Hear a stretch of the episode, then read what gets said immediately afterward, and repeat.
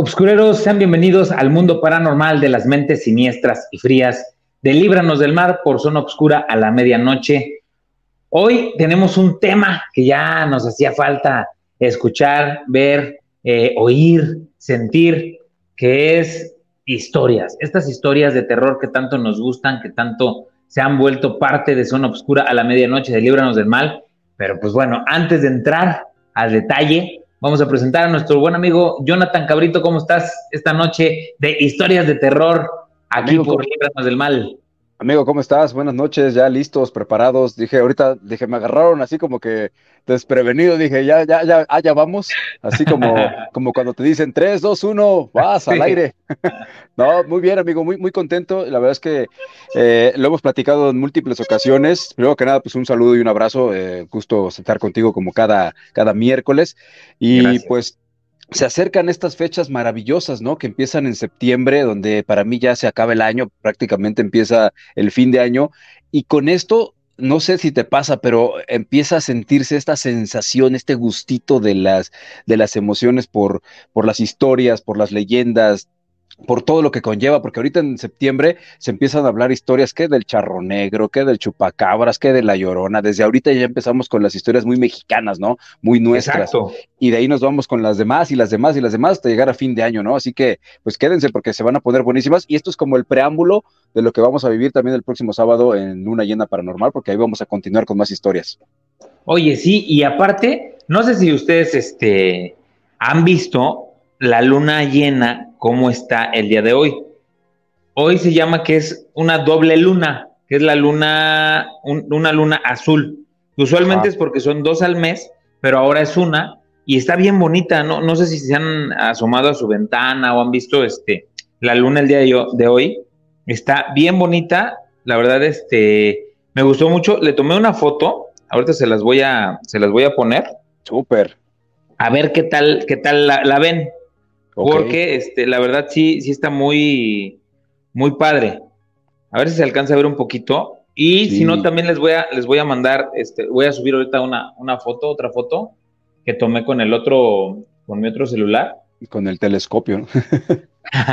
con mi otro celular para ver qué tal, qué tal sale. No se ve muy bien ahí, fíjense. Ah, mira. Pero. Oh, se ve, bueno, aquí en el teléfono pequeño se alcanza a ver bien, pero ahorita, ah, mira. No, va a faltar el que diga, es una lámpara de ahí de la calle. E, exactamente, exactamente. No, se ve bastante bien. Ah, imagínate, no hay como verla en vivo, ¿no? Y, mucha gente me preguntaba que si íbamos a tener luna llena el día de hoy, porque creo que hoy, entre hoy y mañana es ya la luna llena. Pero bueno, ustedes saben que por logística a veces recorremos la luna llena unos días. Digo, el programa se llama Luna Llena y sale en las noches de Luna Llena, pero la luna ya dura unos dos o tres días. Entonces, nomás la recorrimos dos días para el próximo sábado, ¿no? Para más comodidad para todos ustedes, ¿no? Exactamente. Mira, esta fue la tomé desde mi, este, desde la parte del techo de la casa. Sí, se ve padrísimo. Esta fue, fue la que tomé y tengo otra, a lo mejor se ve un poquito mejor. Esa nubecita se ve rara ahí, ¿no? Sí, se ve bien rara, se ve bien rara. Este, ahorita. Se ve como si fuera, como si fuera una lanza que va a la luna. Esa es otra, esa, esa, esa la tomé con, eh, con un celular, con un Huawei, pero en modo nocturno.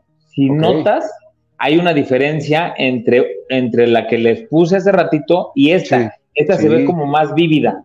Sí.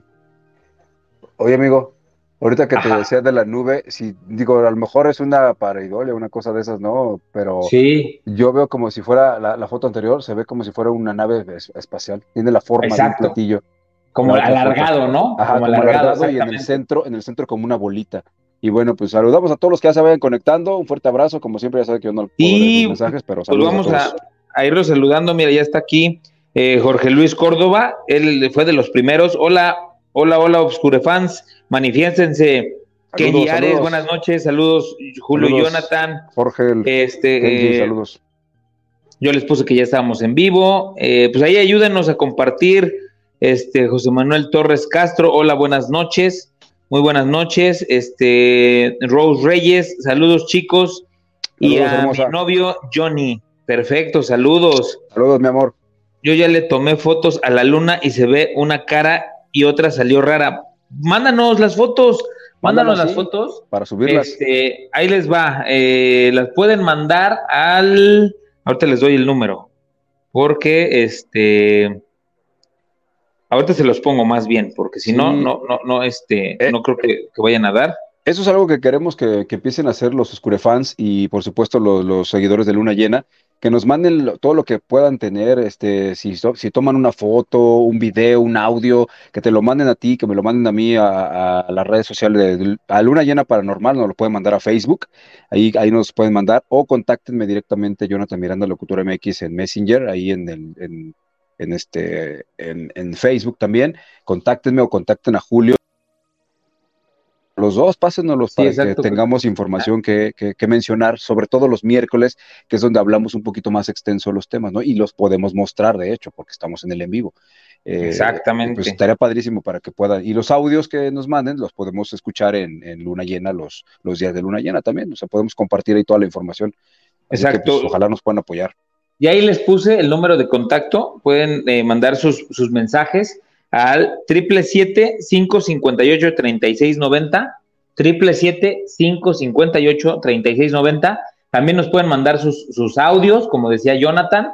Y pues las fotos. Como como pueden ver pues yo esta foto la tomé. Es la que dice Jonathan que está como una una eh, bueno viéndola de frente a la izquierda es como si una nave extraterrestre un, un este platillo volador estaría ahí estático o se fuera acercando hacia la luna, ¿no crees? Exacto. además, la otra foto que subiste solo se veía como una estelita de, la nube y aquí ya como que se define más la forma, ¿no?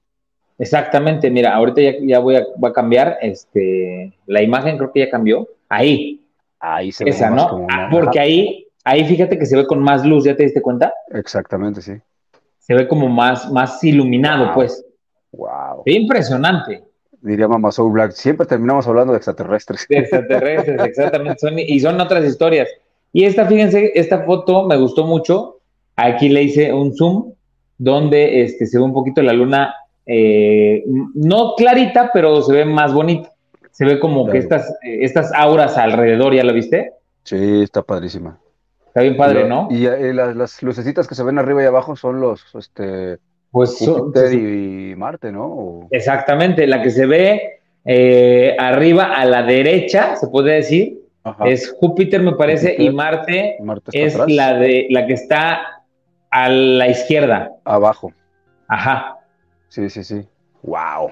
Wow. Pero sí, impresionante, ¿no? Sí, la verdad es que sí, digo, les recomiendo mucho que, que como deporte una vez a la semana o una vez al mes por lo menos, súbanse a la azotea o vayan a un lugar abierto donde puedan admirar el cielo, la bóveda celestial, es padrísimo. Claramente pueden llegar a ver la, curvatura de la Tierra, la pueden llegar a ver, pueden llegar a ver cómo, cómo la Tierra tiene curvatura, sobre todo en lugares donde está despejado el cielo completamente y es hermoso ver una cantidad de estrellas que regularmente no vemos eh, en la ciudad o en lugares como donde vivimos, sino en lugares apartados. Sí, solamente en lugares apartados. El campo, ahí es donde puedes ver la bóveda completa y una cantidad de estrellas, aparte de las, de los, este, ¿cómo se llaman? Asteroides, meteoritas que van, asteroides, ¿no?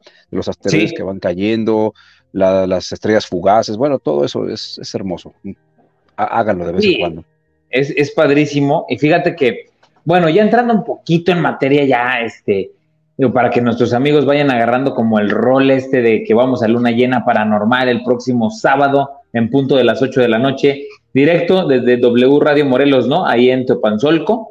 Este, desde ahí vamos a transmitir, ¿no? Exacto, ahí está. Perfecto.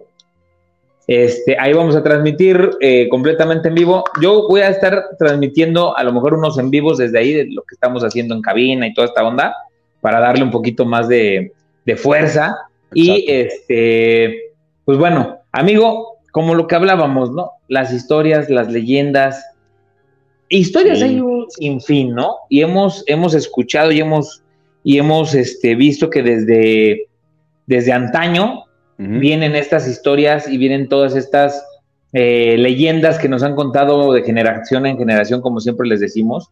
Eh, y yo creo que son importantísimas para la cultura, ¿no crees? Claro. Sí, no, la verdad es que eh, nos debemos sentir privilegiados nosotros en el estado de Morelos porque contamos con una gran cantidad de historias, de leyendas, de lugares que tienen, que tienen, valga la redundancia, historia, que tienen sucesos trágicos, sucesos este, anecdóticos, eh, desde épocas pues, prehispánicas, desde todo ese tipo de, leyendas, que desde la época de que toda la gente pues todavía no, llegaban a colonizar, hay estas leyendas, hay estas historias. Después, cuando ya viene la conquista, y, y, así fuimos avanzando con el tiempo. Luego la revolución, que también hay una gran cantidad de historias y leyendas de todas las cosas que se vivieron en aquellas épocas. Pero tenemos pueblos mágicos maravillosos donde hay grandes leyendas, están pues los conventos, los exconventos, las ex haciendas, que hay también tantas cantidades de historias ahí. Tenemos pues lugares aquí en la ciudad también con mucha, con mucha historia. Está la catedral que también se cuentan leyendas. Está por supuesto el Palacio de Cortés, que también es un lugar lleno de, leyendas y historias. Tenemos el anfiteatro aquí también en Cuernavaca. O sea, hay muchos lugares maravillosos. El Jardín Borda, que también hay historias. El Salto, que lo tengo aquí a unos cuantos metros. En fin, hay tantos, tantas, tantas riquezas de cultura y de historia, que de verdad creo que somos uno de los pocos estados que tienen tanto, ¿no? Para mostrar y, y que muy pocos vienen a investigar, ¿eh? Hay muy pocos investigadores del fenómeno paranormal que se atreven a venir, porque a veces no lo conocen o porque simplemente no se atreven, ¿no? Exactamente. No, hay muchos que no se atreven y hay muchos que, que como que no creen que pasen muchas cosas acá. Pero ¿qué creen, amigos? Hoy va a pasar algo que no pasó hace ocho días. Ay, caray, ¿qué pasó? Hoy vamos a tener a Mama Soul Black con nosotros. Bienvenida, bienvenida a, está aquí. a Zona Obscura y a Líbranos del Mar. Mama Soul Black acaba de hacer su, llegada. ¿Cómo estás, amiga? Parece, parece como el cometa, viene de vez en cuando. Como la princesa. Ay, calma. Nosotros siempre llegamos a tiempo. Los demás llegan con la de la película. Nunca llegas tarde, siempre llegas a tiempo. Sí, ¿cómo están? Bien, aquí te perdiste el, hablar de los ovnis al principio del programa. Ay, no, todavía no, pero sí lo estoy escuchando ya desde hace ratito. Dije, ay, ya nada más que me den entrada. Ya estamos aquí emocionadas por el tema. ¿Saben que yo diría que hubiéramos bajado las luces en nuestros, en cada área respectivamente, porque esto se va a poner más, muy bueno y más tétrico. Si la bajo ya no se va a ver nada. a ver, déjame probar a ver si con la, con la, con la con la tele, a ver, déjame ver. Ya se trabó, Julio. Yo me fui un poquito porque denme dos segunditos. Ah, sí se ve bien. Sí. ¿Sí me escuchó? Sí, sí, sí. Sí, me escucho, ¿no? Es que eh, Kenji, me imagino que fue Kenji la que nos envió la foto. Ok. Entonces voy a cargar la foto donde de la luna. Estábamos hablando un poquito de la luna, mamá. Vamos a Black, que este, se, ve, se ve bien rara. Bueno, no rara, es la luna llena azul. Ah, sí, sí, sí, leí que iba a ser. Exacto, entonces, este, fíjate que les dijimos a nuestros Obscure fans que nos mandaran fotos de donde ellos este, estuvieran para que podamos ver la luna desde, desde varias partes de, de, ahora sí que de Cuernavaca o de México esta nos las manda Kenji, dice que se ve muy rara. Si se dan cuenta, se ve como un rayo, como si fuera un rayo arriba, ¿no? Como una esfera de, fuego. Ajá. Exacto. ¿Ves? Lo que te digo que se veía ahí como algo curioso. Wow. Se ve muy padre, ¿no? Sí. Sí, no, se Ve padrísimo. Es que se pueden sacar unas fotos impresionantes. Sí. Sí, así es. ¿Y tú, tú viste ya desde ahí, desde donde te estás conectando, Mama Soul, este, la luna? No, no la vi, no me puedo asomar, he andado corriendo, por eso llegó tarde, ah. por eso, pero, pero ahorita yo, yo espero ver las fotos que nos manden y de ahí poderla apreciar y ya terminando mejor el programa. Exactamente, ahí ya como, como hace ratito les mandé, el número es triple siete cinco cincuenta y ocho 3690, a donde nos pueden mandar, este, pues bueno, todas sus, sus fotos, sus imágenes. También nos las pueden mandar este, directo en el Facebook oficial, Zona Obscura a la medianoche, Instagram, Twitter, igual ZO a la medianoche. Nos pueden mandar sus, sus imágenes y si, nos, si suben sus imágenes, pues que nos etiqueten, ¿no? Claro, sí, sí, sí. Que nos etiqueten para nosotros aquí estar monitoreando y poder ver todas las imágenes, las que no nos manden al WhatsApp, pues bueno, que nos las manden por acá, ¿va? Que me Estábamos, ajá. Que me dediquen una luna a mí. Ándale, ándale, ándale. Luna llena. Ah, no, ándale esa. la de los armadillos. Ándale. que sea. No sé cómo va, pero ya voy a ser el corito.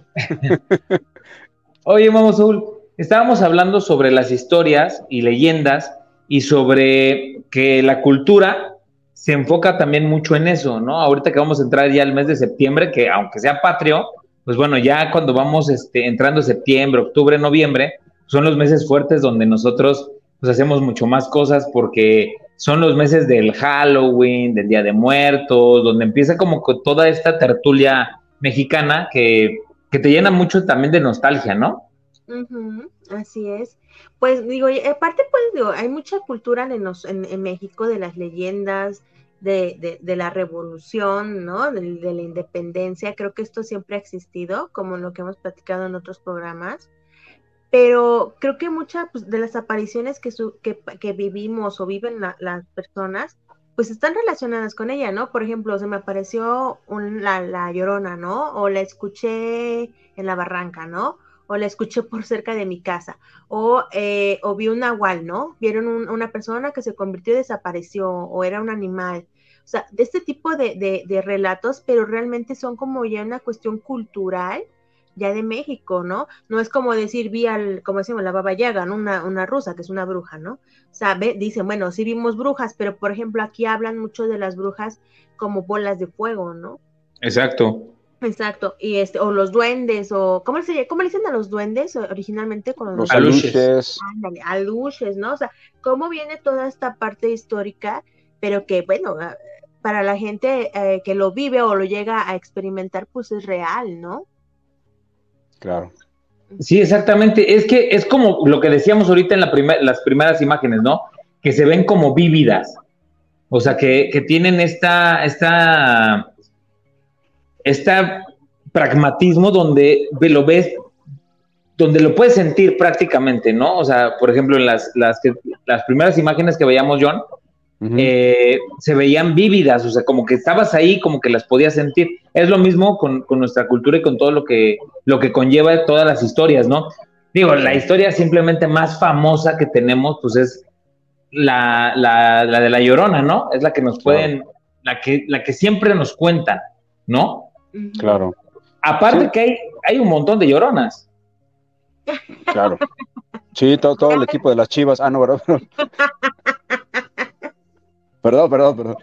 Luego, luego. No, estamos hablando de fútbol, ¿verdad? Sí, que iban por allá, ya. Todas las, todas las chilloncitas rayadas son unas lloronas, hombre, no, hombre. Pero bueno, saludos a todos mis hermanos Chivas. Es puro broma, no se me, no se me sientan, es broma. Mire, creo que ahí sí me escuchan. ¿Sí, sí me escuchó? Sí. Sí. Ah, ok. Es que si me pasmo, si, me, si me pasmo es porque estoy guardando las imágenes que nos están mandando Pero al WhatsApp, ¿va? Pero sí te escuchas, no te preocupes. Si, me pasmo un poquito es por eso. Ahorita nos, nos mandó, nos están mandando las imágenes eh, Alex Rivera.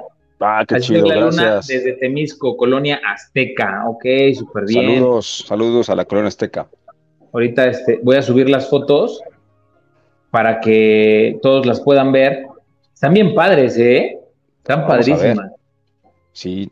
Fíjate, fíjense ahorita que lo, lo, platicaba Amazon y amigos que nos están eh, viendo, eh, platicaba con Julio ahorita y con todos los amigos que nos están viendo sobre que Morelos creo que es de los pocos estados que tiene tanta cultura y tanta, tanta historia refiriéndonos a este tipo de cosas, ¿no? De leyendas, de lugares abandonados, casas embrujadas, este, sitios que tienen esta, esta, esta, esta historia muy arraigada.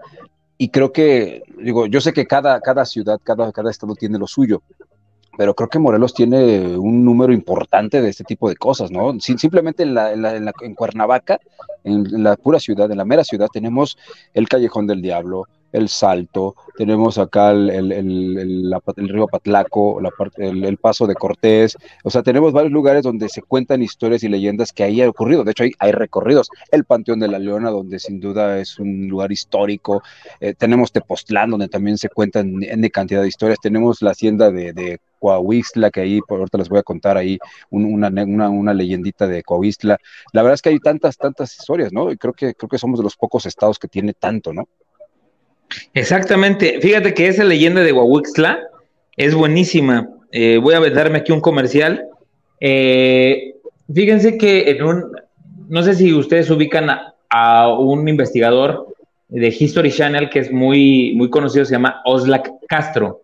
Ah, sí, él, él me hizo la invitación para contar esa historia para su podcast en Spotify, eh, su especial.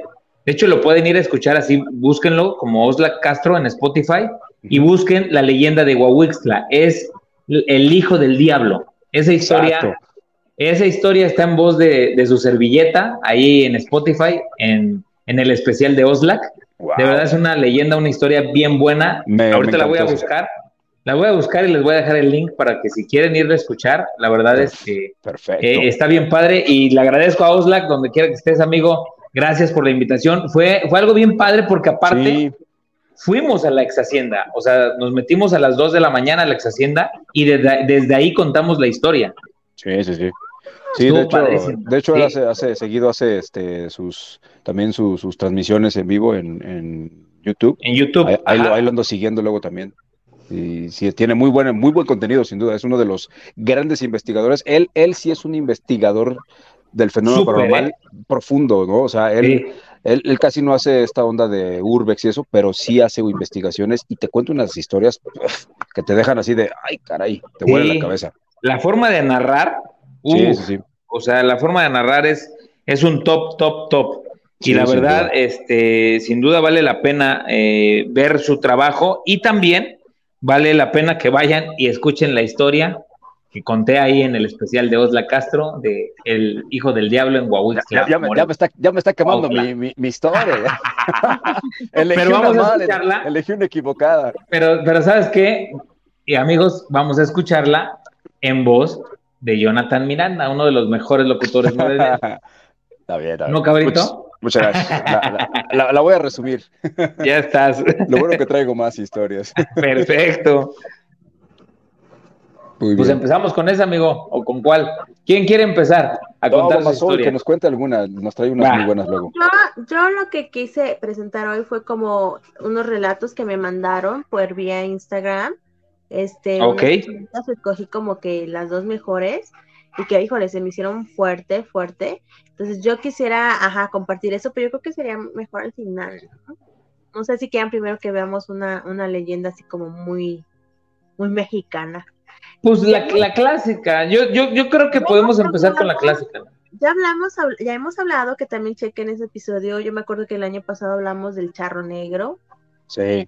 Hablamos de la llorona. ¿No? Eh, que, que, que luego lo llegaban a escuchar, ¿no? En zonas como de Barrancas, en el Salto de San Antón, ¿no? Exactamente. Ajá, Pero a ver, por ejemplo, ¿todos hemos escuchado la misma historia de La Llorona o hay diferentes lloronas? No, hay como hay adaptaciones, ¿no? pues cada quien le pone un poco de lo suyo, ¿no? De lo que cree escuchar o de lo que piensa que escuchó, ¿no? Pero, por ejemplo, la clásica, ¿cuál sería? La clásica sería de escuchar el sonido de ah, el, lamento, ¿no? O sea, creo que yo, Julio, se refiere a lo del origen, ¿no? O sea. Exactamente. ah, ya. bueno, la que más suena y como que quisieron darle ese toque como prehispánico era de que era este la Malinche, ¿no? Que era la Malinche, que era la, la pareja de Hernán Cortés y que ella habían fallecido sus hijos y por toda la tortura y explotación que vivió de los españoles, pues bueno, ella terminó con mucho dolor porque perdió a sus hijos, pero como que siento que la quisieron unir con esa historia. Yo no creo que sea tan real, pero la mayoría la, atribuye a ella, que es la Malinche.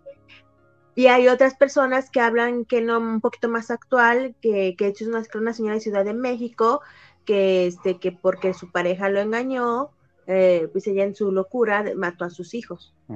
Y que anda penando, pues queriendo buscarlo, ¿no? Que sus hijos. Incluso hay una película mexicana de en blanco y negro y, eh, que habla de esta parte, ¿no? De cuando mata a sus hijos, está muy buena. Eh, pero digo, creo que esas son las que yo dos, las que yo conozco.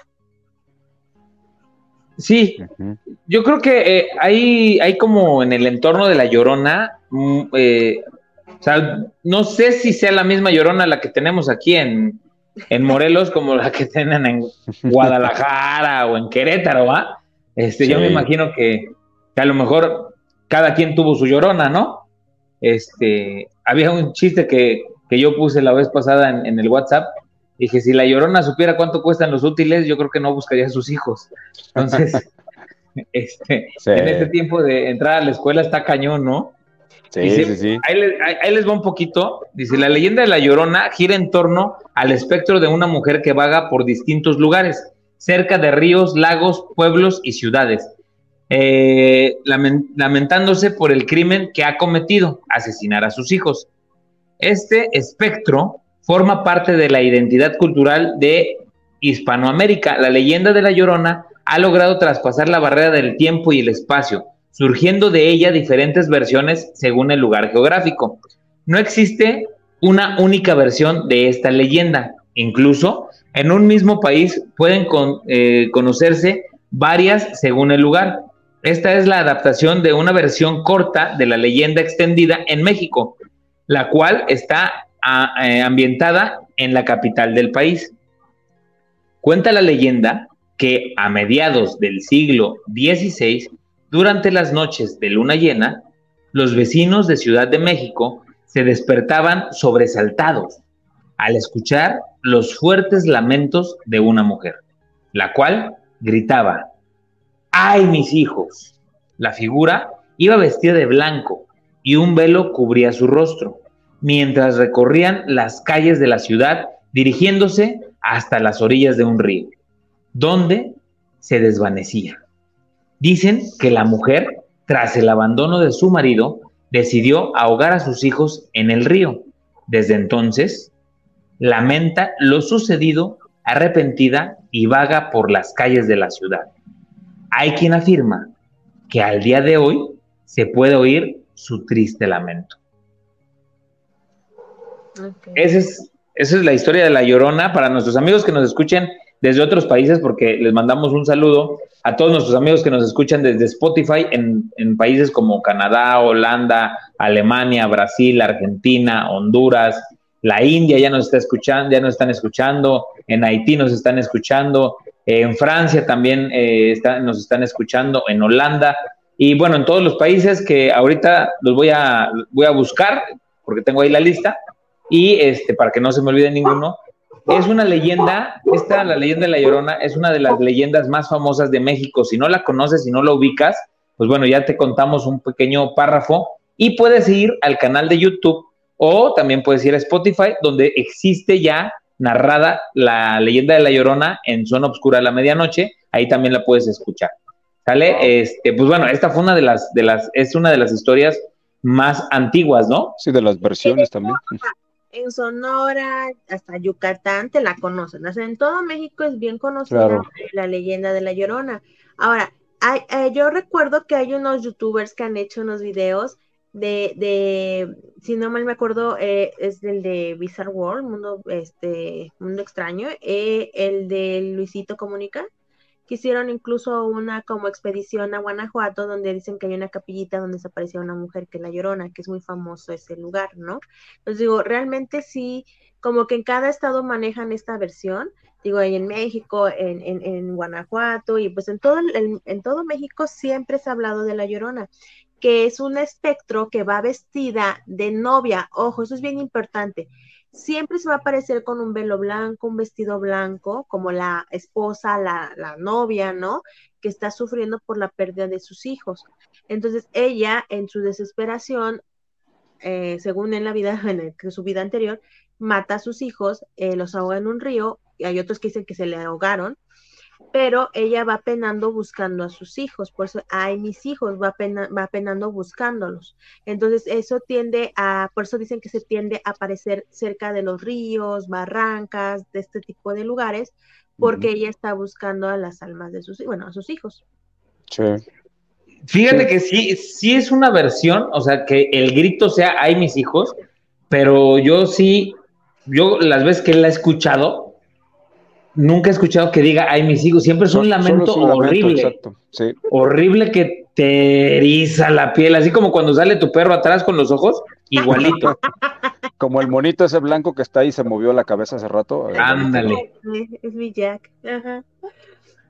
Así, igualito, igualito. Entonces, este, digo, como podemos decir, hay, hay un montón. La leyenda es esa que busca a sus hijos porque los asesinó este, pero pues hay muchas versiones. De hecho, ahí eh, ya hasta les ponen nombre de, esta es la leyenda, esta es la llorona de, San Pablo, esta es la, la, llorona de, exactamente. Miren, para que, para que aquí este, es, eh, no, nos, no nos vayan a, dejar de seguir, no, no, había puesto la foto. Esta es la foto que nos manda eh, nuestra amiga, híjole, se me perdió, a ver, ahorita les digo quién nos las manda. Wow. Oye, qué curioso, ahí, no, ahí, ahí hay nubes. Y desde donde sí, exactamente. la foto no se veían las nubes. Pero fíjate que yo la tomé desde otro, desde otro lugar. O sea, yo, eh, aquí nos las manda, nos las manda Alex Rivera, nuestro amigo Alex Rivera. Saludos, este, Alex. Desde la colonia Azteca en Temisco y yo estoy oh, del otro lado. Oh, ya.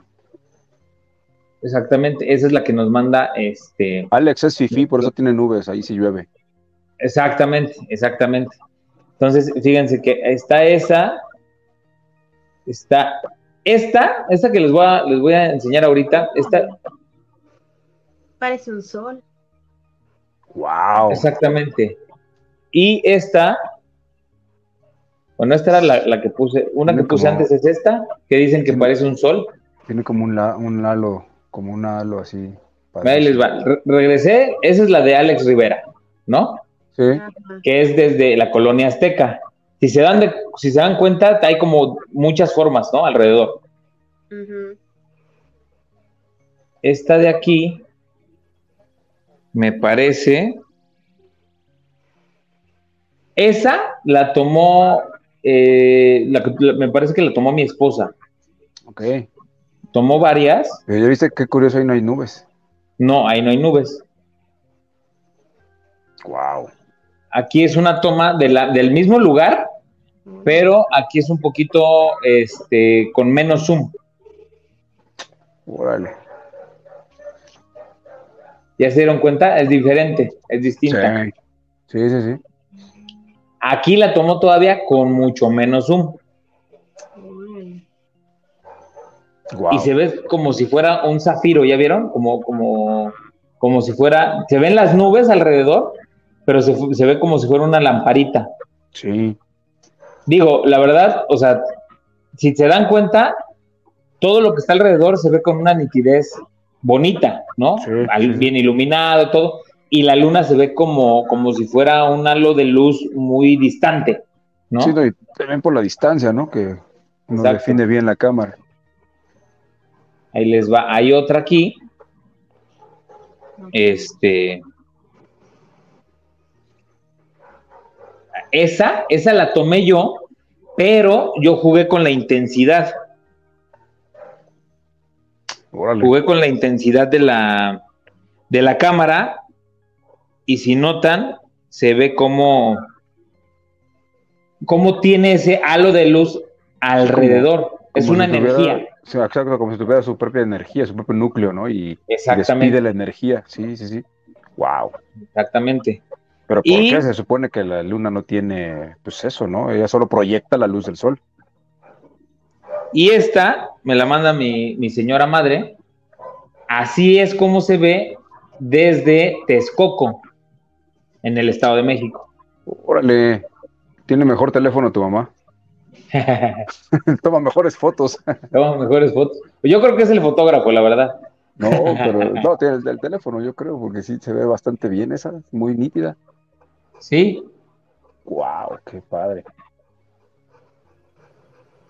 Yo creo que es la forma, ¿no? desde donde la tomemos. Sí. No, hay unas, puedes, puedes tomarle fotos padrísimas. Yo, yo ya tuve la oportunidad de dos ocasiones, una con un telescopio que yo tenía y otra con el telescopio de un amigo la primera vez, de ver la luna con un telescopio. Es un agasajo, de verdad, verla en, en luna llena, ver esa magnitud y todo, y alcanzas a ver cómo van pasando los, los pequeños este, asteroides, ¿no? Meteoritos así, o los, las estrellas fugaces. Es, es un agasajo, te puedes quedar, digo, yo por sí siempre he sido como un admirador y un amante de la luna, me fascina, y pues, caramba, Qué, qué, fotos tan lindas. Gracias a todos los que estuvieron mandando las fotos, de verdad apreciamos mucho esto y, y, también de todo tipo, ¿eh? También si de cosas paranormales, y descubren por ahí de repente algo. ¿Qué, ¿qué pasó, amigo? Nos van a audios. ¿eh? Como de, todo tipo, no, espérate, ah, espérate. paranormales. De, todo tipo paranormal. Ah, no, las otras no. Esas, no, esas, guarden. Porque, porque luego Mama Black se acuerda de, de, de, este Golden Choice y no sé qué. Golden Choice.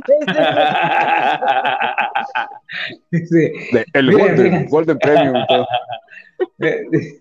Jorge Luis Córdoba, este, yo en un capítulo de Luna Llena Paranormal conté la historia de que mi mamá vio, eh, vio de niña a La Llorona en un internado de Pachuca. El internado ya no existe, estaba a un lado de la capilla de la Villita, hoy Basílica Menor de Guadalupe. Sí, sí me acuerdo que nos contó eso Jorge Luis hace algunos programas. Que por cierto, Jorge Luis, te esperamos el, el sábado para que escuchemos más historias, ¿eh? Sí, sería buenísimo que nos cuente este, más historias. Y yo creo que también una de las historias, o más bien de, la, de una de las leyendas que no, no puede faltar en cualquier plática, pues, este, familiar o en cualquier noche de fogata, o es la leyenda del charro negro, ¿no? ¿Ustedes qué han escuchado sobre esa leyenda? pues no, es que yo, yo di mi historia anteriormente en otro capítulo. Ajá. Siempre que voy a ver mi perro ladra. Ajá. Está viendo una entidad. Hablamos de que el charro negro se le, se le atribuye a, al diablo, ¿no? Sí. Que es el diablo, pero representado como un charro negro con ojos oscuros, no se le ve la cara. Uno le dicen que ven cara de calavera, pero la mayoría dicen que no se ve la cara, que es totalmente negro y nada más se le ve los ojos rojos. Eh, en los pueblos comentaban que este pasaba y les decía que se, se fueran con ellos, ¿no? Vámonos, vámonos, o se los llevaba y que no aparecían, ¿no? Y que decían que lo habían visto con un charro negro. Eso. Y este, y ahora sí que aquí por donde yo vivo, hay un, que yo comenté en esa historia, eh, un vecino ya grande, o ahorita ya está grande el señor, eh, él era de la edad de mis abuelos, más o menos, es de la edad de mis abuelos, y ellos comentaban, cuando aquí no estaba tan poblado, porque antes pues Cuernavaca, si ven las fotos de Cuernavaca, antes pues era muy poco la población que había. Estoy hablando en los 50, 60, e, en, por ejemplo, en donde yo vivo, ¿no? Eh, y comentaron que esta persona luego eh, salían gritando la familia, la señora y todos, que estaba el charro negro en su casa y pues como eran pues, pocas casas, pues toda la gente salía, ¿no? Antes se acostumbraba a eso, ¿no? Todos se conocían, los vecinos, ¿no? Incluso las bardas no existían tan altas. Entonces esta, esta, esta persona salía gritando que había un charro negro y que el charro negro y que el diablo y que el diablo. Y, y pues la gente iba y se metía en la casa, y que, qué pasaba, ¿no? Y con ellos se metían y, y pues que no había nada, pero que se les aparecía mucho ahí dentro de la casa, que parado nada más la gente se salía. Ya posteriormente pues ya dejó de, aparecer, pero sí eh, en, esta parte que es como muy céntrica de Cuernavaca comentaban que sí se aparecía. Sí, no, e, esta historia en algún momento la platicó Julio a detalle también, sobre que era como de una, un personaje que tuvo una maldición y que tenía que, pues que que hacer una, una, manda que le, que le, hizo el diablo, supuestamente, para que él cumpliera con cierto número de almas o algo así, me recuerdo, según. Exactamente, y hasta incluso platicamos en ese programa, no sé si tú estabas también, Azul, que, que decíamos que era una historia muy similar a la, de Ghost Rider, ¿no? Como que eh, del estilo, de, de, ese estilo, quién sabe si se inspirarían en el charro negro para hacer Ghost Rider, ¿no? A lo mejor en una de esas. Pero sí hay, tantas, hay tantas historias tan, tan increíbles. A, mí me contaron que algo hace poco, digo, no sé si lo puedo contar, no sé si estoy por aquí todavía, este, ya, se me iba a salir. No sé si todo esté por aquí, quien me lo contó, si, si me da chance de contarlo, bueno, decir su nombre lo digo, pero me contaron que pues hace poco... anónimo para que no haya pleito. Eh, bueno, esta persona, esta persona que me lo contó estaba en su casa, ahí en Zapata, eh, vive en el mero centro de Zapata, y que en la madrugada, ya casi para amanecer, por ahí escuchó un montón de caballos pasar. Se escucharon como muchísimos caballos, el, el caminar de los caballos y que se oía como, como que se arrastraban como cadenas o cosas así, y que eran caballos, y se escuchaba el sonido de los caballos como tal, pero que iban pasando bastantes. Obviamente me dijo que no se quiso asomar porque pues, le dio miedo, obviamente, pero que sí fue muy extraño porque estábamos hablando del mero centro de Zapata, cerca del mercado, cerca de, ahí las zonas donde está, pues, está pavimentado, está todo. Que pasen caballos a esas horas sí está como raro, ¿no? Madrugada, ¿no? y tantos caballos, además que se oía un sonido muy fuerte de caballos. Pero nunca se asomó, o sea, no, no vio al charro. No, ni no, no, no sé, bueno, no sabemos si era el charro, pero se, escuchaban bastantes, este, bastantes caballos, no era uno solo, sino eran varios. Mira, eso también yo sé, pero eso como que lo tenía un poquito más como a, la revolución, algo así, yo entiendo, porque por ejemplo en Tepoztlán ves que hay mucho empedrado, y ahí platican mucho la gente que ahí se escuchan carretas y caballos, o sea, como si pasaran como corriendo, así, como, tipo, como si fueran tipo carretas. Y que la gente se asoma, ahí sí me han platicado porque tengo conocidos de allá, y que no hay nada, no hay nada. No. Pero que se escuchan súper bien los ruidos y toda la gente como que también ya sabe que, bueno, es algo paranormal, pero ya están acostumbrados. De hecho, hay una calle, no sé si tú sepas, Julio, tú, Mamá Sol, allá en Acotepec, hay una calle larga, larga, larga que está empedrada y que no la han querido pavimentar normal, que porque supuestamente es la calle donde pasó Zapata, que se conserva tal cual como en aquellas épocas de la Revolución cuando Zapata cruzaba por esa calle. ¿Qué, tan cierto es esto? ¿Sí existe esa calle? Yo, yo, yo, he pasado por esa calle, a mí me contaron personas que viven ahí, que es la calle donde pasó Zapata y que por eso se han rehusado por años o por décadas en, este, en pavimentarla como se debe y la calle está empedradísima completamente y en tiempo de lluvias es un caos pasar por ahí, pero es por esta razón supuestamente y que de, que de repente hay historias de que escuchan pasar caballos ahí de madrugada, pero como en esas épocas, justo como yo les acabo de contar, así como que también pasan como si estuvieran en caravana, ¿no? Todos los de la revolución, ¿no? La verdad desconozco si soy así en Ocotepec, pero mira, que Zapata anduvo en todos lados de Morelos, anduvo en todos lados, así que sí, lo creo, ¿no? no, eso ya es como que de una cuestión yo cultural para atraer un poco más la atención, pero puede ser real, claro que sí. y ya vino comentarios, ya los vi, Jorge, gracias. Muy fuerte, muy fuerte. Esa película debe estar buena. Vamos a ir a la piroteca a buscarla a ver si la encontramos. No, pues a mí me gustaría platicar, si tienen así una, una historia que me mandaron. Ok. Ya está, está, está fuerte y tiene que ver con cuestión cultural, habla sobre los nahuales y lo voy a comentar. Él se llama Toño, la persona que me escribió y me comentó esto. Hace muchos años yo visitaba a mis abuelos en Puebla, para ser más específicos en Atlisco. Para pasar los veranos, en los primeros días, una de mis primas estaba en, en, las últimas semanas del semestre de la universidad. Ella estudiaba en Puebla, por lo que iba y venía en el camión. Para esto mis abuelos nos pedían que bajáramos por ella.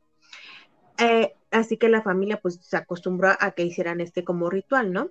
Entonces ellos vivían como en las eh, en el cerro y ellos tenían que bajar, digamos, ¿no? Eh, entonces llegaban caminando al centro, a la terminal, pues teníamos que bajar. Y para esto bajábamos por unas escaleras famosas llamadas las escaleranchas, escaleranchas, así les decían. Esa noche fuimos por ella normalmente y llegaba el camión de las nueve de la noche. Y cuando mi primo y yo bajábamos, empezamos a sentir que alguien nos seguía. Veíamos a alguien a unos 30, 40 metros de distancia, o sea, estaba cerca.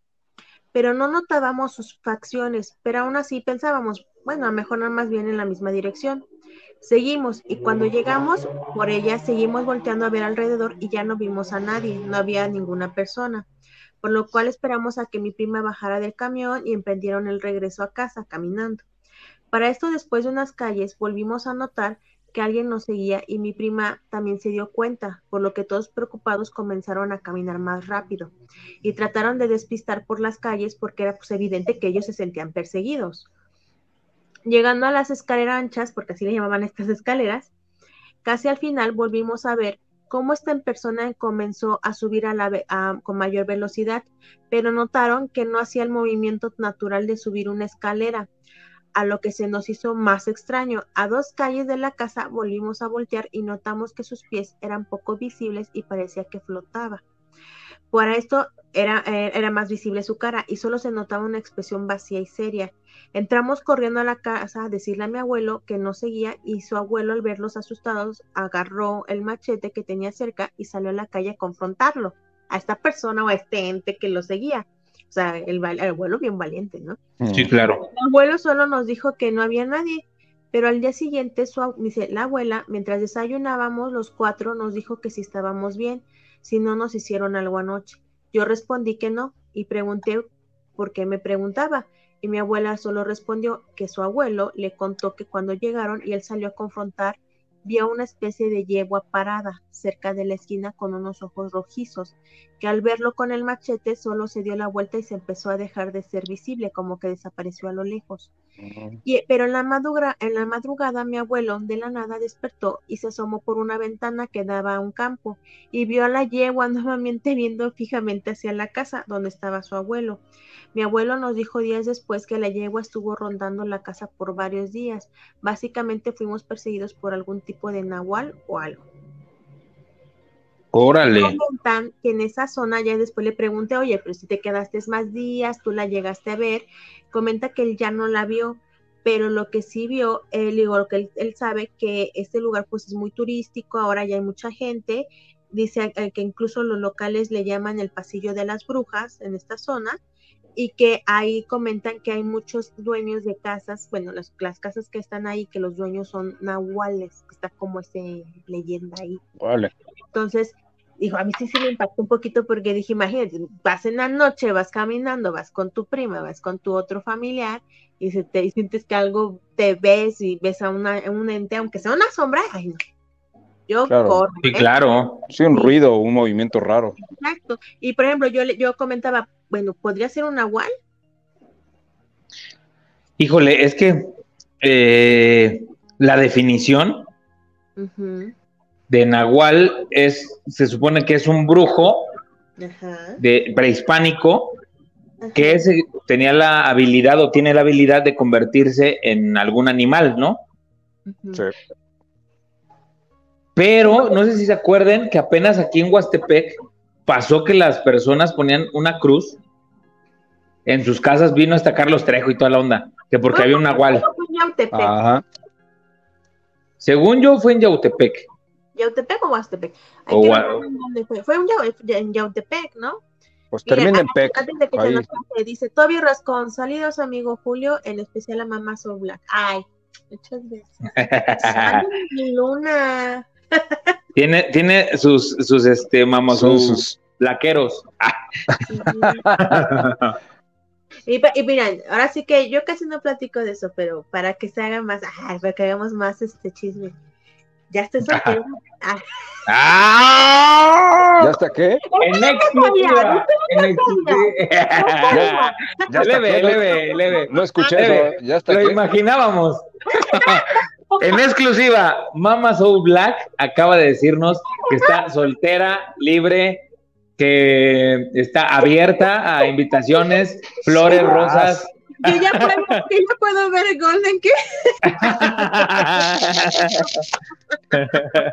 Muchachos, apúntense, apúntense. Nah, entonces, este, ajá, mándenme mi luna, consiéntanme. Sí, hagan méritos, hagan méritos para que Mamá Soul Black les haga caso. Saludos, Alex Rivera. es, bueno, saberlo, ¿eh? Que ya es horario familiar. no, qué bueno, qué bueno. No, sí hay que promoverse. Cuando, cuando uno está soltero hay que promoverse. Digo, yo ya no, pero ni Julio, Julio y yo ya estamos apartados. No me promoviendo, estoy para que me... Julio y yo ya estamos pedidos y dados, pero en su momento nos promovimos, ¿no? Hace mucho, hace mucho ya.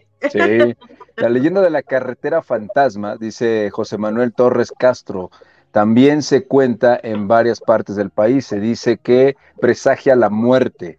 Esta, estas leyendas de carreteras, como el famoso kilómetro 31, ¿no? Eh, eh, que también es famosísimo, que hasta películas le han hecho, Pero sí esas leyendas también de carretera, que se te aparece un ente, que se te aparece la llorona, que se te aparece un niño, una señora que cruza la calle, etcétera, etcétera. De estas tenemos N cantidad a lo largo y ancho del país, ¿no? Y también en otros países se escuchan ese tipo de historias, ¿no?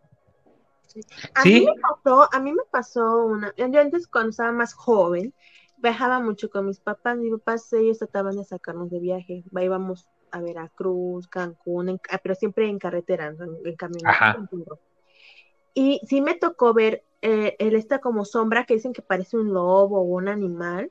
No, pero, o sea, me disculpan, ningún animal tiene esa velocidad. O sea, es así. O sea, van, vas tú en, más o menos tarde noche y se ve como cruza una cosa, pero, o sea, se ve hasta como, como, como que estiran las patas, una bola negra con que estiran las patas, pero así, o sea, corre rapidísimo, o sea, no, no, no creo que por más un animal pueda ¿No serán los skinwalker que le llaman? Ay, no, yo no creo mucho en eso, ¿tú sí? Pues es que son como muy similares a los nahuales, ¿no? Los skinwalker, ¿no, Julio? Más o menos es como el mismo estilo, ¿no? Es el mismo estilo, pero mm, la, referencia no es, no es la misma. O sea, se supone que los skinwalker son, ni siquiera están considerados como brujos. Son como, personas que actúan como, animales, ¿no? Exactamente. Es no como, se transforma como tal. Es como los. Yo, yo no tengo nada en contra de los este, intraespecies o algo así. Que hay, algunas personas que se sienten este perros o se sienten este peces o algo así. Digo, está ¿Cómo chido. Le llaman eso? Este, trans. Transespecie, transespecie. Transespecie, ¿no? Alguna cosa así. Sí, muy respetable, pero pues, bueno. Pero es más o menos como, como algo por el estilo, o sea, que tú quieres ser un ser, o parecer un animal, pero no lo eres. Y aquí en este, en, esta situación de los nahuales, realmente ellos sí se convierten en un animal. Ok. O sea, tienen ese poder, vamos, de, de, la conversión en algún, en algún lobo o en algún perro muy grande, claro. en, en marranos, en aves, etcétera. Ahora, no, no les digas así a los diputados. como dice Jonathan, sí, o sea, los skinwalker como que en la cultura eh, gringa están dando esta como versión de los brujos que hacen estos cambios. Incluso hay personas que ya saben, dicen que son aliens, llamamos con los aliens, ¿no? Que es otro tipo de y que hacen esto. Pero, o sea, pero sí, yo sabía que eran como, como que brujos, ellos le llaman allá, este, que pueden hacer esta transformación. A mí me da un poquito de pánico lo que están haciendo mucho en TikTok y en YouTube, porque sacan muchos videos de que, ay, mi perro es un skinwalker, ¿no? Y sale, ¿no? Y, gente que se espanta al ver animales como un poco extraños, pero pues es su fisionomía, pero como que me da miedo porque la gente en su ignorancia, como los, los chupacabras, ¿no? Es un, oso con sarna, es un perro con sarna y piensan que es un, un chupacabras y lo matan.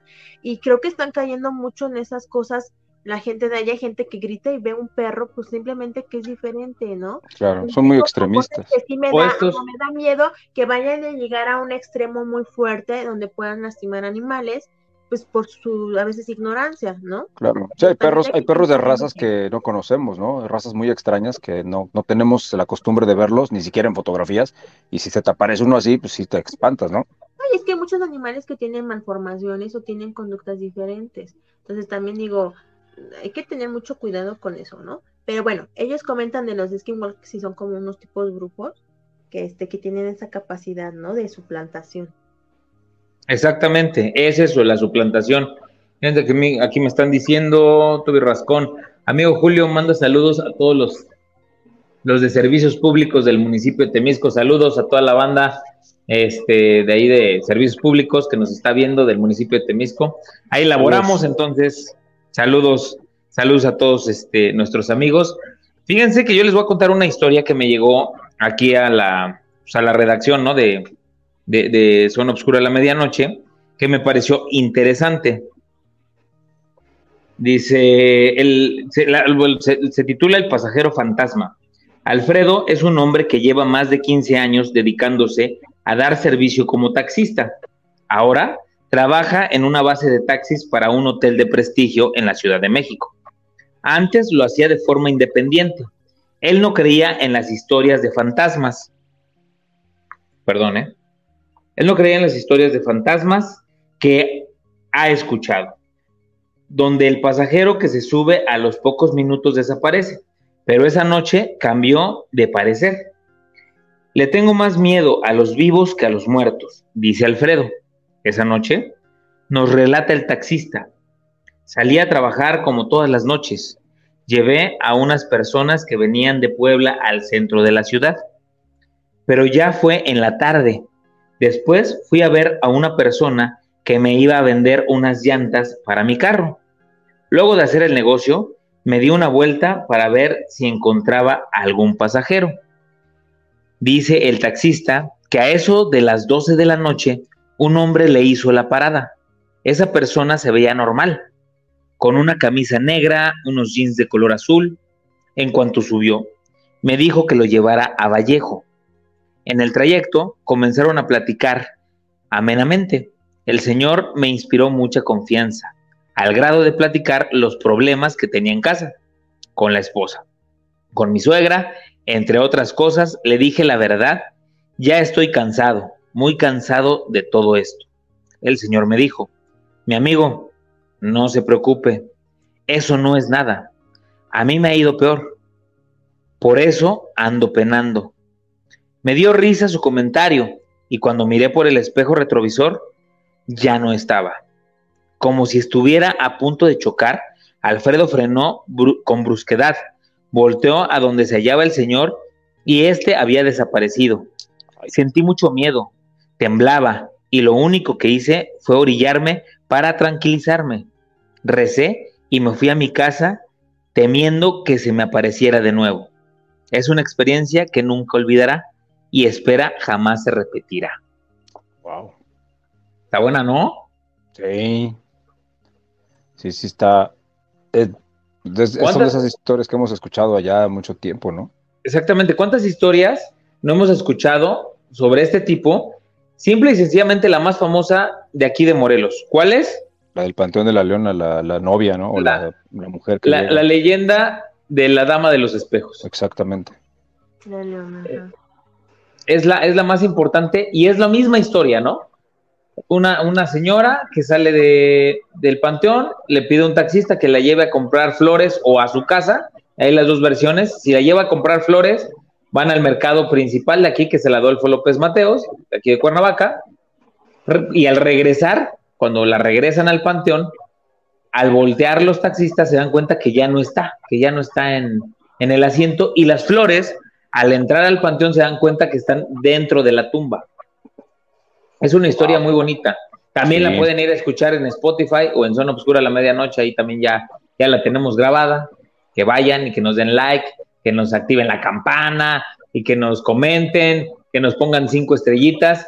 Y fíjense que aquí nos está también eh, comentando Jorge Luis Córdoba. Lo que comenta Jonathan es muy común en zonas donde se dieron enfrentamientos de la Revolución Mexicana. ¿Ya lo habían leído? No. No, Allá en Hidalgo, en el municipio de Tezontepec de Aldama, en una barranca de allá por el mes de julio, se escucha una cabalgata a altas horas de la noche. Y según hay quienes han tenido el valor de asomarse, que ven revolucionarios a caballo, pero que se ven muy raros, como irreales, y dan un escalofrío tremendo. Wow. Buena historia, ¿eh? Muy buena historia.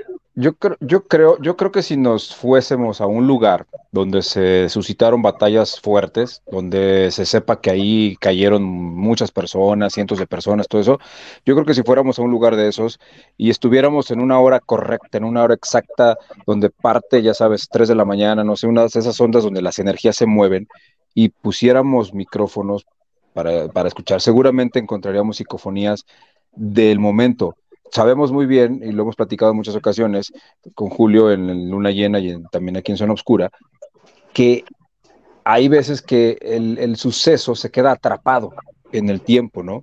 El, momento y se repite y se repite como un bucle constantemente en cierta hora, en cierto momento de cuando fue a lo mejor la batalla o simplemente en ese momento quedó atrapado y se puede llegar a escuchar esto, ¿no? Eh, obviamente hay que tener cámaras o micrófonos o simplemente con el oído poniendo mucha atención podemos llegar a escuchar este tipo de sonidos, ¿no? Que también debe ser escalofriante.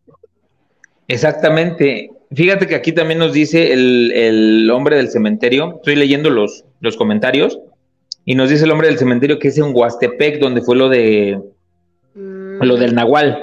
Oh, lo del Nahual y las cruces y toda esta onda. Eh, Ryu Ayabusa dice Mama Soul Fans. Ay, sí, muchas gracias, Ryu. Ay, siempre me escriben. Ya le, ya le encontraron su Mama Soul Ya. No, Hashtag Mama Soul Friends. Me mandó una pequeñita historia, mejor no la voy a alcanzar a leer, pero muchas gracias. Sí, sí alcanza, sí se alcanza. Es, es muy buen, este, ¿cómo se llama? Estos chicos que hacen que se, se escalan en casas, ¿cómo se llama? Ah, ok, él es este... ¿Hace parkour? hace parkour. Tiene una escuela de parkour muy famosa aquí en Cuernavaca. Ah, ya no estoy promoción. Que sigan. Bien. Sí, sí, sí. Ya, ya le estalqué. Fíjate que también... Y ahorita que anda soltera más, ¿no? Fíjate que... Toño, Toño Zamorano también nos dice, yo soy fan de Mama Soul Black, muchas gracias. Mama Soul fans. Alex Rivera, saludos, dice, Alex, Alex Rivera dice, saludos Sensei, Mama Soul Black y Julio, abrazote. Muchas gracias. Alex. Arturo Amador Guerrero, amigo, amigo, muchas gracias, dice, éxito, mi Julio. Gracias, hermano, gracias, gracias. Pues aquí seguimos. 52 capítulos ya vamos y aquí seguimos dándole este, pues ahora sí que cada vez más y más y más información, más historias, leyendas. Y yo creo que este es uno de los programas que más me gusta, ¿eh? Contar historias, historias, historias, me fascinan. ¿Sabes qué? Ahorita que está diciendo Toño, esta, mira, dice la leyenda de la planchada. Alguna vez que operaron a una familia nos contó aquella vez que vio la planchada en el hospital. ¿Se acuerdan que eh, eh, eh, esa nos tocó en la en tu programa, Jonathan? Nos, habló, nos habló un señor diciendo su experiencia que le había pasado también en el seguro, ¿no? Social, a él, aquí de Morelos. Y, el doc nos contó una también. Ahorita una pasante, ella estuvo de pasante en el Hospital General, en, bueno, así lo voy a decir, ¿no? Y que ahí, ay no, me empezaron a platicar cosas tremendas, ¿eh? Y creo que una de las más fuertes fue que comentó que una doctora estaba peleando que a, que un paciente, que un paciente se había parado y dijo, no, es que el paciente ya se fue, ya se fue, se, se paró de la cama y se salió, o sea, que se, salió como que casi desnudo, ¿no? Con su batita. Ajá. Y pues activaron como una alerta de que se, como que se estaba yendo, entonces se paran todos y van a, buscarlo y la nota, no, es que acaba de pasar, agárrenlo, ¿no? Y según que estaba en la cama. De hecho, hay un, es el número de una, una, cama de ahí del, del hospital creo que, que, casi no tratan de no usarla, y que anduvieron buscando y que fueron y que checaron y no, pues que no había ningún paciente que había fallecido un día anterior otra persona. ¿A poco? No ningún paciente, pero ellos vieron que pasó, que se fue. No, no es el que el que salió en, incluso hay un video de que incluso habla con uno de los vigilantes no, ¿O eso es otra historia? Ah, esa es otra historia. No, aquí fue, se fue en Que se ve el video como habla, como habla un vigilante con alguien. Un vigilante, sí. Este es de otro lugar, de otro estado. No, ahí se fue aquí en Cuernavaca, o sea, que, ah, la, doctora vio que se paró y activaron el. No creo que la doctora esté pasando consulta y se, se le. Sí, no, no, no. Sin y que duda. activaron el código y que ella incluso se paró también y salió corriendo, que porque acaban de, según, acaba de salir de la puerta y que todos los policías empezaron, a correr y todo un relajo y pues que ya checaron y, y no, y ya le enseñaron la hoja de defunción a la doctora y todo. Y pues que no, yo lo acabo de ver. Dice, no, ya se murió ayer. Ay, no manches. Sí, como, como dice Jonathan, se quedan como este mejor en esta situación o evento traumático, la energía. Sí, que todavía no lo aceptan. ¿no? Ajá, como que creen que se quieren, quiero escapar de aquí, no lo sé, ¿no? Fíjense, les tengo una, una historia que nos mandaron también aquí a, este, a Zona Obscura. Habla, en, allá en Estados Unidos, cuando tú entras al hospital, para poderte diferenciar, te ponen unas cintas, en la, en, como unos brazaletes en la muñeca. Este, el, negro te lo ponen cuando ya falleces, el rojo es eh, cuando tienes eh, creo que algún problema en la sangre, amarillo es cuando estás como, como con cáncer, etcétera, etcétera, ¿no? Este, el rosa es para cáncer de mama, todos tienen como sus diferencias. Entonces cuenta, cuenta la historia que nos mandaron, que un, médico, un doctor, eh, opera a una, a una señora, eh, termina la operación, eh, la señora, pues desgraciadamente no, no, no logra salir con bien. Él sale del quirófano, arregla sus cosas, se limpia las manos y este, le dice a la enfermera que ya, van, ya va a bajar. Toma el elevador, baja, estaban en un octavo piso, empieza a bajar el elevador y llega al cuarto piso y se sube una persona, una, una mujer, se sube con ellos y se quedan callados. Bajan, ellos se bajan del elevador en el, en el piso 1 y todavía había una planta baja que era donde estaba pues este, la, la zona de necropsias. Y este, ellos bajan y le dice la enfermera al doctor, oye, ¿por qué no dijiste absolutamente nada en el elevador? Veníamos platicando de cómo había pasado la operación. Y una vez que se subió la señora con nosotros, tú te quedaste frío. Y le dice, ¿no te diste cuenta qué llevaba en la muñeca? Dice, no, no me di cuenta. Dice, ella llevaba en la muñeca una cinta negra. Dice, y es la misma mujer que acabamos de operar y falleció hace 10 minutos. Ay, no manches. Esa historia nos las mandaron aquí a la redacción. Wow. Pues Muy buena historia, ¿eh? Como mano. Qué, qué buena historia. También hace un momento, este Alex Rivera dice que quiere contar una historia.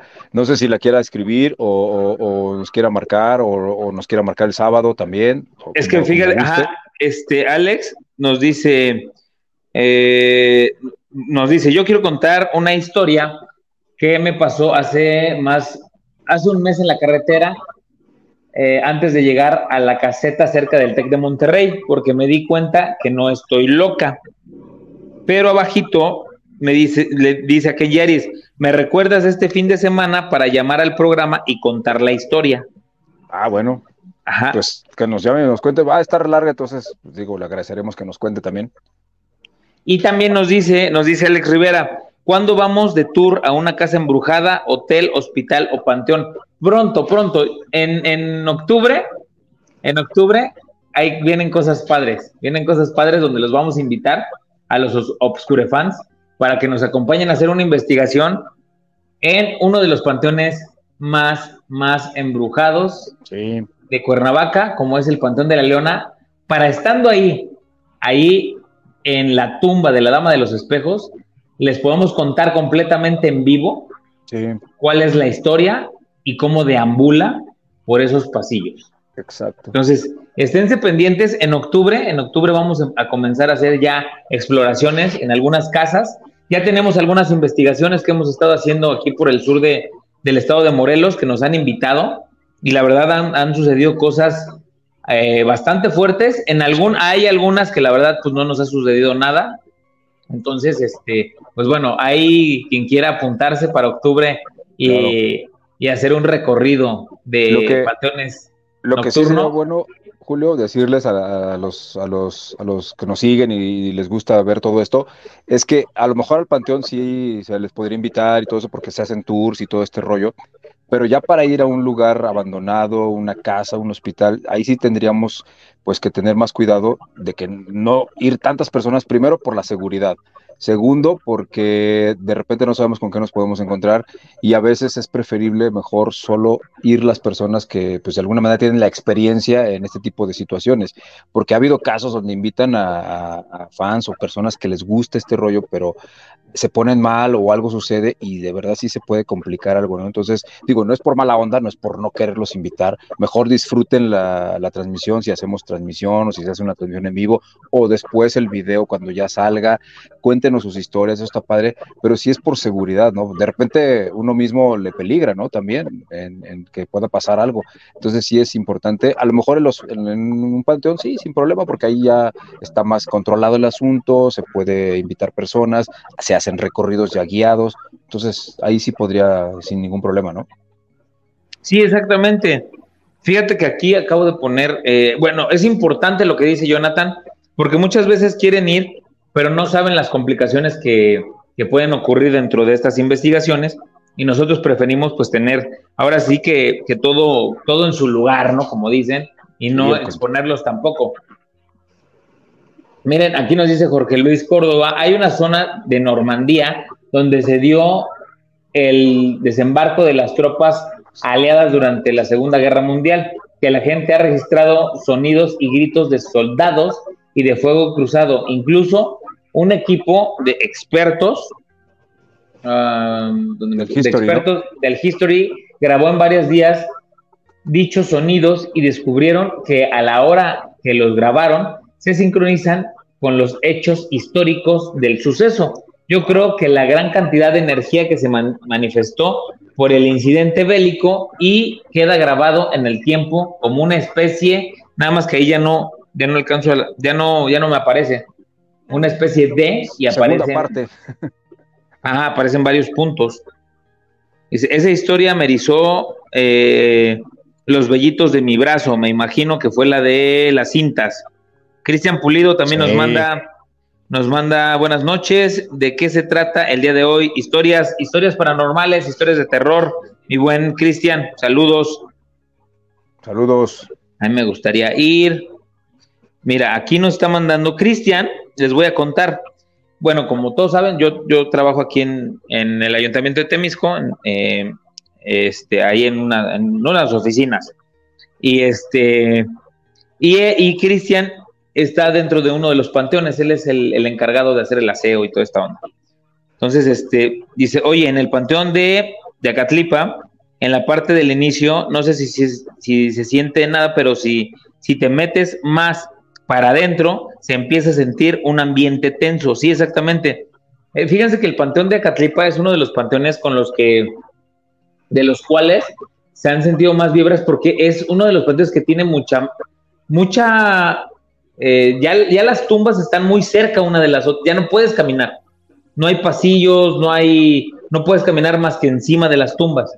Entonces, este, Cristian, la verdad, es, eh, ha, estado bastante tiempo ahí y nos podría contar algunas historias, que nos cuente alguna de las historias que él, que él haya sentido ahí en el, en el panteón y, lo que haya vivido. Ken Yaris también nos dice, yo vivo cerca de un panteón y antes sí se podía pasar de noche y por ahí pasaba diario cuando iba a la escuela. Como dice mi abuela, hay que tenerle miedo a los vivos, exactamente. Amigos, ¿alguna, ¿alguna historia que ustedes traigan, Vamos a Black, Jonathan Miranda, que le queramos compartir y contar a nuestros, a nuestros escuchas? Yo tengo... no, no, sí, dale. adelante, adelante. yo tengo de, otra, de otra persona, pero sí está un poquito intensa. Entonces no sé si quieren esa. Suéltala, suéltala. Ok, este me, me, pidió que fuera anónimo. Platiqué con él, me pidió que fuera anónimo. Me comentó. Gracias a Ramón por el... Comentó que vio una mariposa negra posada en la pared, que yo, ¿cómo? O sea, así empezaba la historia. Y se la vi por un momento, pero me resultó extraño, porque al entrar a la casa vi que me había pasado una hora. O sea, él comenta que él vio una mariposa negra y pues nada más la observó, pero que él vio o sea, él sintió que a lo mejor fueron unos segundos, pero que ya en el tiempo cuando checó es como si se hubiera perdido una hora. Órale. Que era una mariposa negra. Dice, pasó esto y seguí con mi noche. Siempre he sido alguien que duerme hasta pasada medianoche y así me fui a dormir. En mi cuarto hay unas persianas corredizas tipo puerta doble que dividen mi cuarto de la oficina que tengo y la oficina que da al pasillo. A eso de, de, las dos de la mañana yo estaba sintiendo que alguien estaba encima mío y no podía yo despertar pero hice mucha oración ya que soy una persona propensa a este tipo de cosas. O sea, él comenta que siente muchas cosas como de paranormales. ok. Solo que me eduqué en, en poder no, ignorarlas, o sea, como que para que él no le haga, no hacerles caso y no poder verlas. Sí. Desperté a base de oración y vi como alguien salió del cuarto y cerró las persianas de golpe o sea, como si un ente o algo así, ¿no? De hecho, eso sí me hizo como entrar en sí, como que reaccionar. Lo extraño es que al despertar yo estaba con mi pijama y mi ropa interior abajo. Y sí, con la después de tener, de haber tenido, no sé si puede decir eso aquí, pero bueno, haber tenido ya saben qué. Dice, realmente hasta hoy día, ni, ¡ah! Vibró mi otro teléfono y me espanté. Ah, yo dije, ya tenemos efectos especiales. ah, caray. Siempre pasa algo. Y nada más quería que lo imagináramos. No, bueno, ya. Ay, ¿de otro teléfono? y, se, volvió a mover el monito otra vez. Nada, es cierto. Dice, Nada es cierto. Dice que realmente hasta hoy, en día niego que algo haya abusado de mí, o sea, él no quiere creer que algo haya pasado, pero no encuentro otra explicación. Sé que suena muy fantasioso, pero juro que me pasó, incluso recordarlo me deja incómodo por el hecho de imaginar qué pasó, aunque ya me puedo, me pude reincorporar, me levanté y me puse a hacer una oración especial. Dice, yo con esto pude dormir tranquilo. Igual al día siguiente fui a la iglesia y procedí a ungir agua bendita en mi cabeza y puse algo de tierra de Jerusalén que tengo en mi casa. Desde esa vez ya nada extraño me pasó. Y platicando con él, ya me comentó que una amiga, que consultó a una amiga que se dedica a este tipo de cosas, que le comentó que pudo haber sido una bruja, porque yo le comentaba, ah, hemos escuchado de los cinco sucubus, ¿no? de, estos, bueno, diablos o tipo de demonios que hacen este tipo de actos en hombres y mujeres, ¿no? Pero él comenta que por la cuestión de que estaba como transformada en una mariposa, el lapsus de pérdida de tiempo, porque eso sí no es muy normal cuando son los incubos sucubos, sino que ellos entran en tu mente y es cuando tienen las pesadillas. ¿no? Ajá, exacto. Sí. Entonces, él atribuye que más bien que fue mejor como un tipo bruja, que a mejor abusó de él. Piensa eso, ¿no? O sea, es, que fíjate que... porque nunca, había, nunca habíamos escuchado un relato de todos los que nos escriben que tuviera algo que ver así. Y yo le doy las gracias que me lo haya contado porque como hombre platicar esto a... Claro, no es fácil y que una que mejor dices, bueno, como él dijo, es que a mejor se va a escuchar como una fantasía, como no real, y sobre todo decir un hombre, oye, me pasó esto, pues es mucho más fuerte, ¿no? muchas gracias, muchas gracias por contarlas. ¿eh? Muchas gracias ahí a, nuestro amigo Anónimo. Este, lógico que pues, bueno, por respeto, digo, no, este, no vamos a decir su nombre ni mucho menos, pero es impresionante. Fíjate que yo ya había escuchado eso, ¿eh? Yo ya he escuchado varias historias, ajá, donde de hecho les llaman como, como fantasmas, este, aquí podemos hablar, ¿no? Como fantasmas violadores o algo por el estilo, que sí, que hay ciertas acciones donde este, hay de hecho hasta videos, hay unos videos que la neta sí son bien chafotas y se ve cómo las personas son las que se están moviendo, ¿no? Claro. Pero hay algunos videos dentro de la, de la Deep Web donde sí se han captado este tipo de, relaciones entre un fantasma y una, y, una mujer o un hombre, este, sin que nadie pues esté. O sea, está la persona dormida y llegan y se ve cómo pues, les bajan los calzones y todo está en la ropa interior. Y, empieza, y empiezan a tener relaciones, pero pues, es como si fuera el hombre invisible, o sea, yo pensé que eso solo pasaba en las películas de estas de Scary Movie. No, de hecho, de hecho, de hecho de Golden Choice.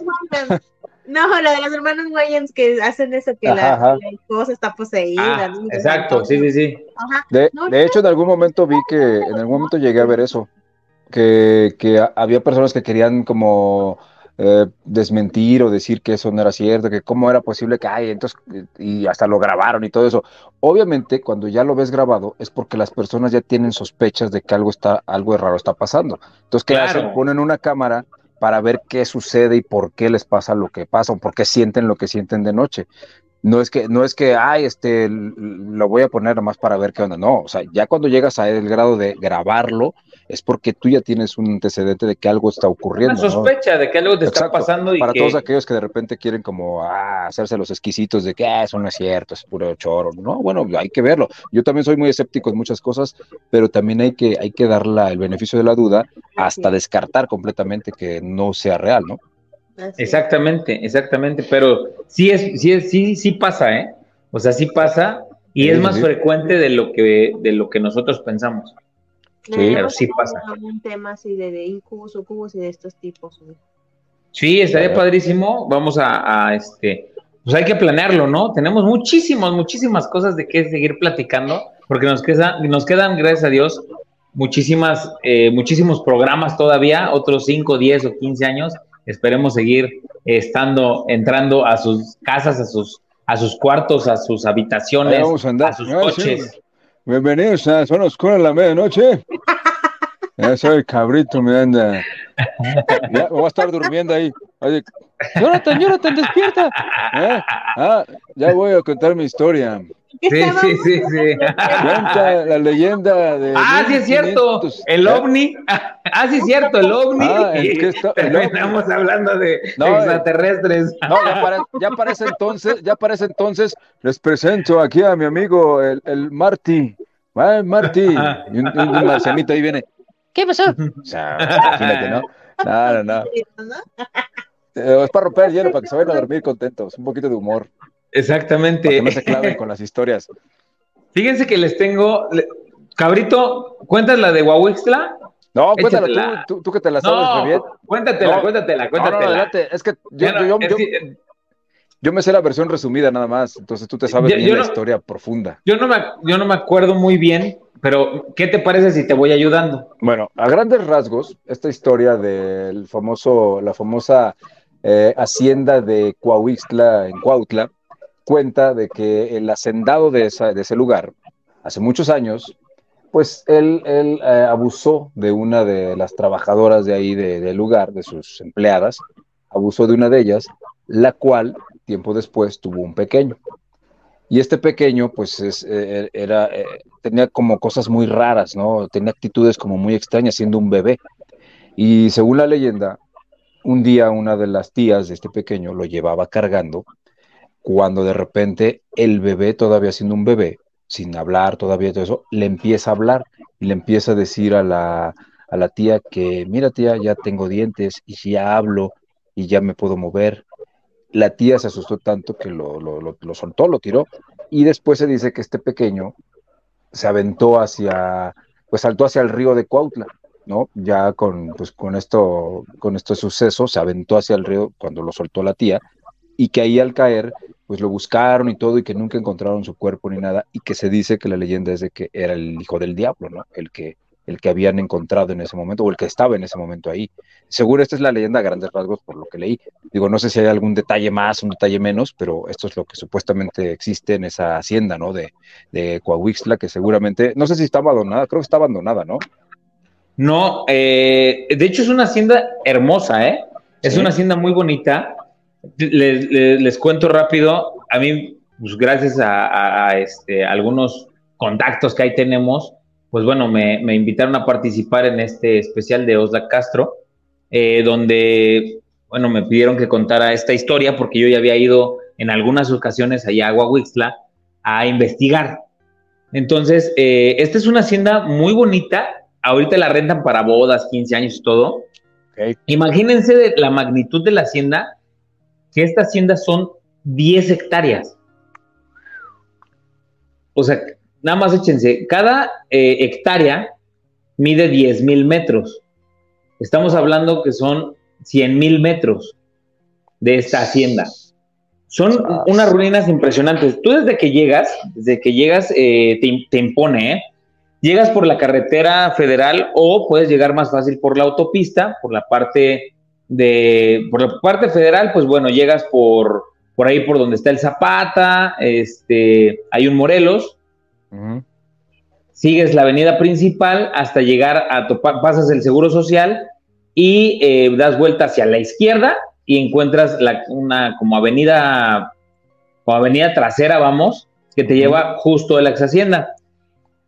Cuando para tú llegar a la ex hacienda tienes que pasar un puente, un puente que data desde los 1800, o sea, es un puente viejísimo, es, de roca, eh, es un puente muy viejo, muy pequeño, como, los, como el, del, el del Callejón del Diablo, más o menos, más o menos así, este, pero es muy, muy estrecho, está muy chiquito.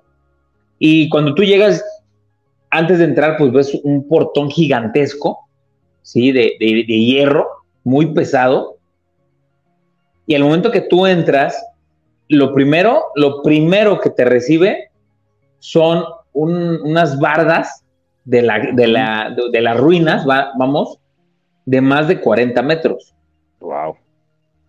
Eh, imagínense ver eso a las 12 de la noche, con muy poca luz, eh, y ver eso, esa, esa, inmensidad, y caminar por las escaleras, los pasillos. Aparte que en Huahuixla, en la ex hacienda, en la parte de abajo, hay unos túneles. Su servidor tuvo la oportunidad de entrar a ellos y se sienten las vibras bien cañonas. La, leyenda que, se cuenta, bueno, yo no me sabía este, la, que, la que tú comentaste ahorita, eh, a lo mejor es, es, es parecida, pero comentan que había una, una sirvienta ahí en, el, en esa ex hacienda que era muy hermosa, muy, muy hermosa. Ella vivía ahí y, este, pues bueno, eh, creo que cuidaba a las, a las hijas del hacendado y un día llegó un charro, un charro negro. Llegó a pedir agua. La jovencita le entregó, le entregó el agua y el charro quedó enamorado de ella. Y siempre iba ya cada día a verla, a decirle que pues por favor saliera con él, lo que a ella siempre le, negaba y le negaba y le negaba. Total, en una de tantas, pues ya se había hecho del rogar mucho, este, pues esta, esta, esta persona, y le dice que sí, que van a salir. Salen un fin de semana, se van a dar la vuelta, pues eh, los dos se gustaban, se atraían, y pues se avientan al deseo carnal, ¿no? Se avientan un piano. Entonces, después de que pues se van a, este, a desfogarse, vamos, la mujer se queda embarazada. Pero el charro nunca regresó, nunca jamás volvió. Entonces, cuando la, sirvienta tiene al, al, bebé, se da cuenta que el bebé es un poco extraño, es un poco raro. No tenía paz, eh, hablaban dialectos, eh, era muy perspicaz y le empiezan a decir los de la hacienda que necesitan ser, que, sea bautizado, pero que los únicos que lo pueden bautizar son las personas cercanas o, las, o la familia más cercana a ella. Y pues ella la verdad era muy lejana a su, a su familia, solamente con una de sus primas se llevaba muy bien, de un pueblo cercano. Ella va, la busca, y le dice que si le puede pues bautizar a su, a su hijo, a lo que ella le dice que sí. Entonces se ponen de acuerdo que, fuera el próximo sábado, va la prima, le da al bebé, la prima va caminando hacia el siguiente pueblo para poder ir a bautizar al niño, y en eso eh, le va diciendo la prima, ay, mi niño, mi chiquito, ya este, te vamos a quitar esos cuernitos, ya vas a estar tranquilo, vas a poder dormir bien, nos vas a poder dejar, este, eh, pues vas a jugar, vas a estar bien con tu mami, porque tú eres un angelito. Y le iba hablando, le iba hablando, cuando el niño voltea y le dice, ¿y quién quiere ser un angelito? Yo no soy un ángel, yo soy el hijo del diablo. La tía, espantada, pues se queda en shock con el niño en los brazos y él abre la boca y se da cuenta que tenía unos colmillos. Ah, el niño la muerde a la tía en el cuello y la tía empieza a desangrarse. Lo avienta y el niño cae en el río y mm. nunca jamás se vuelve a saber de él. La leyenda que se cuenta es que todavía dentro de estos túneles que existen en la ex hacienda de Guahuixla, el niño sigue, sigue jugando, porque todavía cuando entrevistamos a alguno de los, de los trabajadores de hoy, te llegan a contar que les esconden cosas, que se escuchan las risas de los niños jugando, que se escuchan infinidad de cosas. Entonces, es una historia bien, bien, este, bien bonita. Y algún día, algún día, yo espero que no sea muy lejano ahora en octubre, eh, espero que me acompañen a hacer otra investigación desde ahí, desde la hacienda de Huahuixtla, para que vean lo imponente y lo hermosa y la energía que se maneja en ese lugar. De verdad es algo muy, muy bonito de vivir. Es espeluznante un poco. Y aparte vivirlo a las 12 de la noche es algo impresionante. De verdad, ojalá, ojalá y, y cuando, y cuando tengamos la, la, la gracia de poder regresar a Huahuixtla, pues nos puedan acompañar. Encantado, claro que sí. Esa es la leyenda de, del hijo del diablo. Te dije que la mía era la versión like.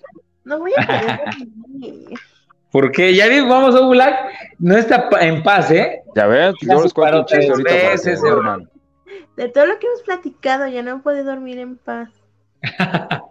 Qué bueno. Yo, les puedo contar un chiste para que, para no que no se. Les puedo contar un chiste para que no se sientan así. Eh. Ándale. ¿Qué le, le dijo una, una, una, una gallina al pollito para cruzar la calle? No, no, no. ¡Poco!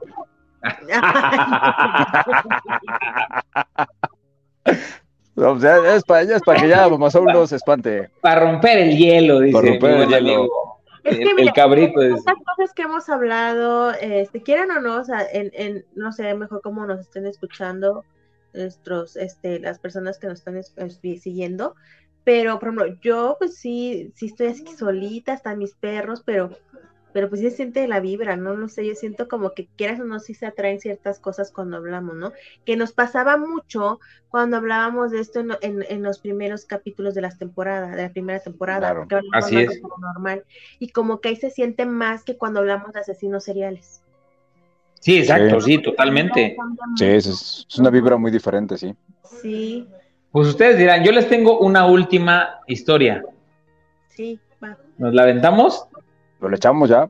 Miren, bien rápido, nada más quiero ahora sí que agradecerles a todos los que nos están mandando eh, sus historias. Eh, por ejemplo, Kenji nos dice, yo vivo cerca de un panteón y antes, ah, bueno, eso ya, ya lo leímos, perdón.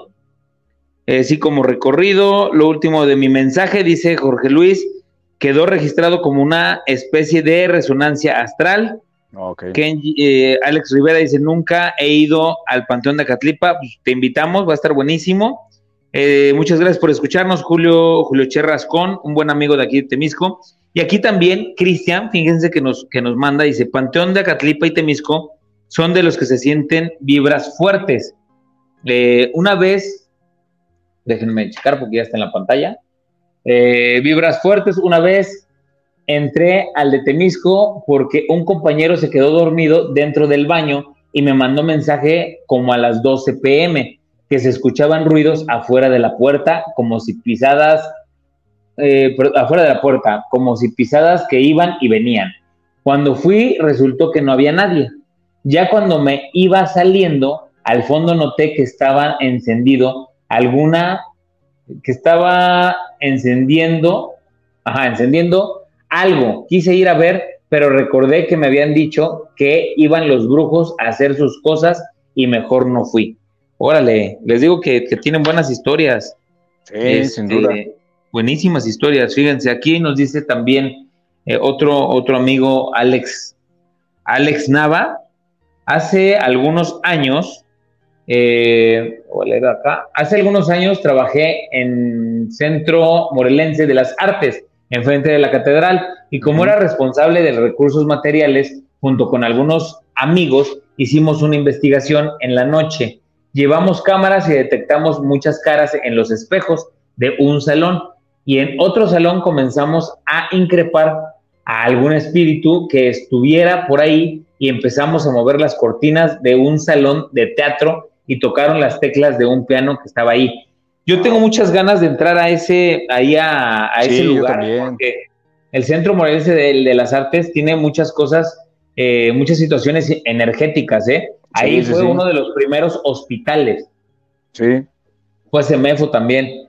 El eh, mira, Jorge Luis, exactamente, ahí fue Semefo, el anfiteatro y pues bueno, como la fiscalía. Dice Jorge Luis, hace muchos años anduve con una chica y me quedaba hasta muy tarde en su casa cuando la visitaba me regresaba caminando alrededor de las 10 de la noche y por ley tenía que pasar frente al Panteón Municipal sobre la carretera y bien oscuro. Ya en una de esas ocasiones vi claramente cómo de una tumba salió una especie de, de valor blanco y se elevó por los cielos. Me quedé petrificado por un buen lapso de tiempo, pues llegué a mi casa a la una de la mañana, cuando siempre llegaba a las 11.20. Era lo que, lo que platicábamos hace ratito también, ¿no? Que te quedas, te puedes quedar en shock o en estos, este, pues en estos, e, en, estos bucles, ¿no? O en, en, estas situaciones donde te quedas pasmado y donde no puedes reaccionar de una forma eficaz o eficiente, porque muchas veces el miedo te, pues te, te, te paraliza, ¿no?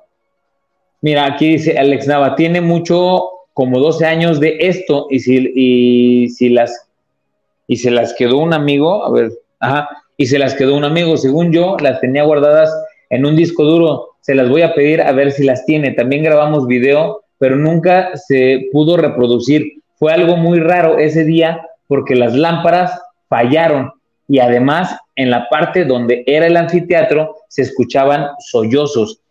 Estaría padrísimo ir, me encantaría ir ahí para poder investigar. es tierno. contacto. Exactamente.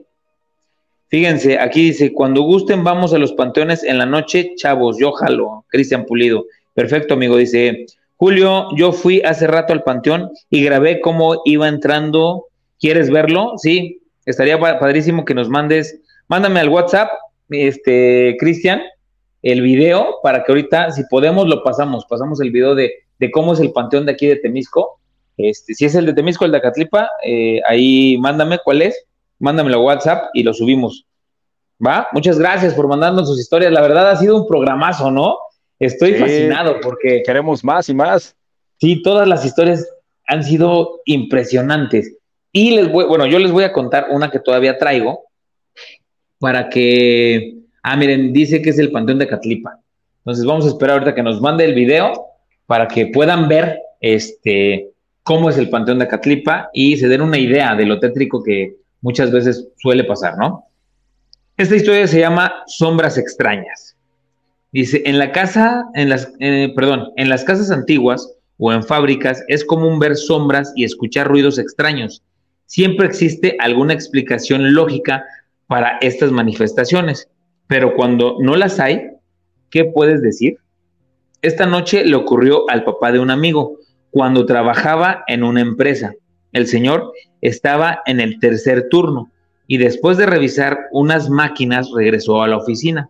En el trayecto, en uno de los pasillos, se le atravesó una sombra. No le dio miedo, pero sí se sorprendió. Investigando entre los supervisores, se enteraron que varios años atrás un obrero falleció en el lugar cuando lo atrapó una máquina. A los pocos días de este lamentable hecho, los mismos trabajadores comenzaron a reportar extraños sucesos. Se desaparecían cosas, de la nada se caían las herramientas de la mesa, en la madrugada se sentía demasiado frío, pero en especial en esa parte, etc. Pero la gente se acostumbró a vivir con esa presencia y los que eran de nuevo eh, y los que eran de nuevo ingreso no creían en el fantasma del obrero. Uno de esos escépticos era Armando. Este joven le comentó al papá de mi amigo que se sentía vigilado, pero que no creía en fantasmas. Se le atribuía más a la sugestión. Una noche mientras trabajaba, le comenzó a dar mucho sueño. Armando hizo una pausa y se fue a preparar un café. Eh, encontró en un, eh, en un estante de la oficina los vasos, pero lo que no aparecía por ningún lado era el recipiente del café. Ya estaba a punto de dejarlo cuando escuchó una voz que le dijo, ahí no está, búscalo abajo. Él volteó de inmediato porque sabía que estaba solo, y así fue, no había nadie. Salió de la oficina para ver si había alguien cercano y tampoco vio nada. Regresó a la oficina y debajo de una mesa estaba el café. Meses después, para ser exactos, el 12 de diciembre, cuando se celebra el Día de la Virgen de Guadalupe, un sacerdote fue a la fábrica a oficiar una misa por la patrona de México. Le pidieron al cura que rociara agua bendita en la zona con en la zona conflictiva contándole la historia del fantasma. El sacerdote rezó, bendijo el lugar y ya no se dieron más reportes sobre estos hechos sobrenaturales. A mi padre también le pasó. Mi padre eh, trabajó durante 20 años en una empresa internacional, eh, la cual se encuentra en Vallejo. A mi papá le tocaba rolar turnos. En una ocasión, siendo alrededor de las 12 de la madrugada, vio pasar a unos cuantos metros de él, a un hombre vestido de negro. Tenía gabardina larga, botas y una tejana, pero todo era de negro. Lo sorprendente es que eh, este ser flotaba como a 30 centímetros del suelo. Mi papá quedó impactado al verlo y aún, aún en, en su razonamiento lógico se acercó al lugar donde este ser cruzó para buscar pisadas, porque había un charco y obvio no encontró marcas. Fue con un compañero que estaba trabajando en la misma área y mi padre le preguntó que si había visto pasar a alguien. Todo vestido de negro. Esta persona se sorprendió con la pregunta y le dijo que en ese momento no, pero que él también lo había visto, que incluso estuvo a punto de chocar cuando pasó frente a él. En otra ocasión, estando en la misma parte de la fábrica, mi papá subió unas escaleras para revisar unas máquinas. Estando a unos, metros, a unos tres metros de altura y muy cerca de la orilla, sintió que alguien lo empujó. Mi padre reaccionó a tiempo y logró agarrarse del, eh, del, barandal. De lo contrario, hubiera caído al vacío. En esa parte de la fábrica, de acuerdo al testimonio de otros trabajadores, se ha visto a una viejita barriendo y a este individuo vestido de negro. Incluso, recientemente, un vigilante murió cuando siguió al que creía era un intruso, pero cuando éste se desvaneció ante sus ojos, no soportó el impacto y le dio un infarto. Me pregunto cuántas fábricas no estarán en estas condiciones. ¿Qué tal? Buena, ¿no? Buena la historia. Dice Mamá Su Black, no, no, no, ni tan buena. ya no voy a dormir hoy, lo juro. Las espantando. Pues hay este.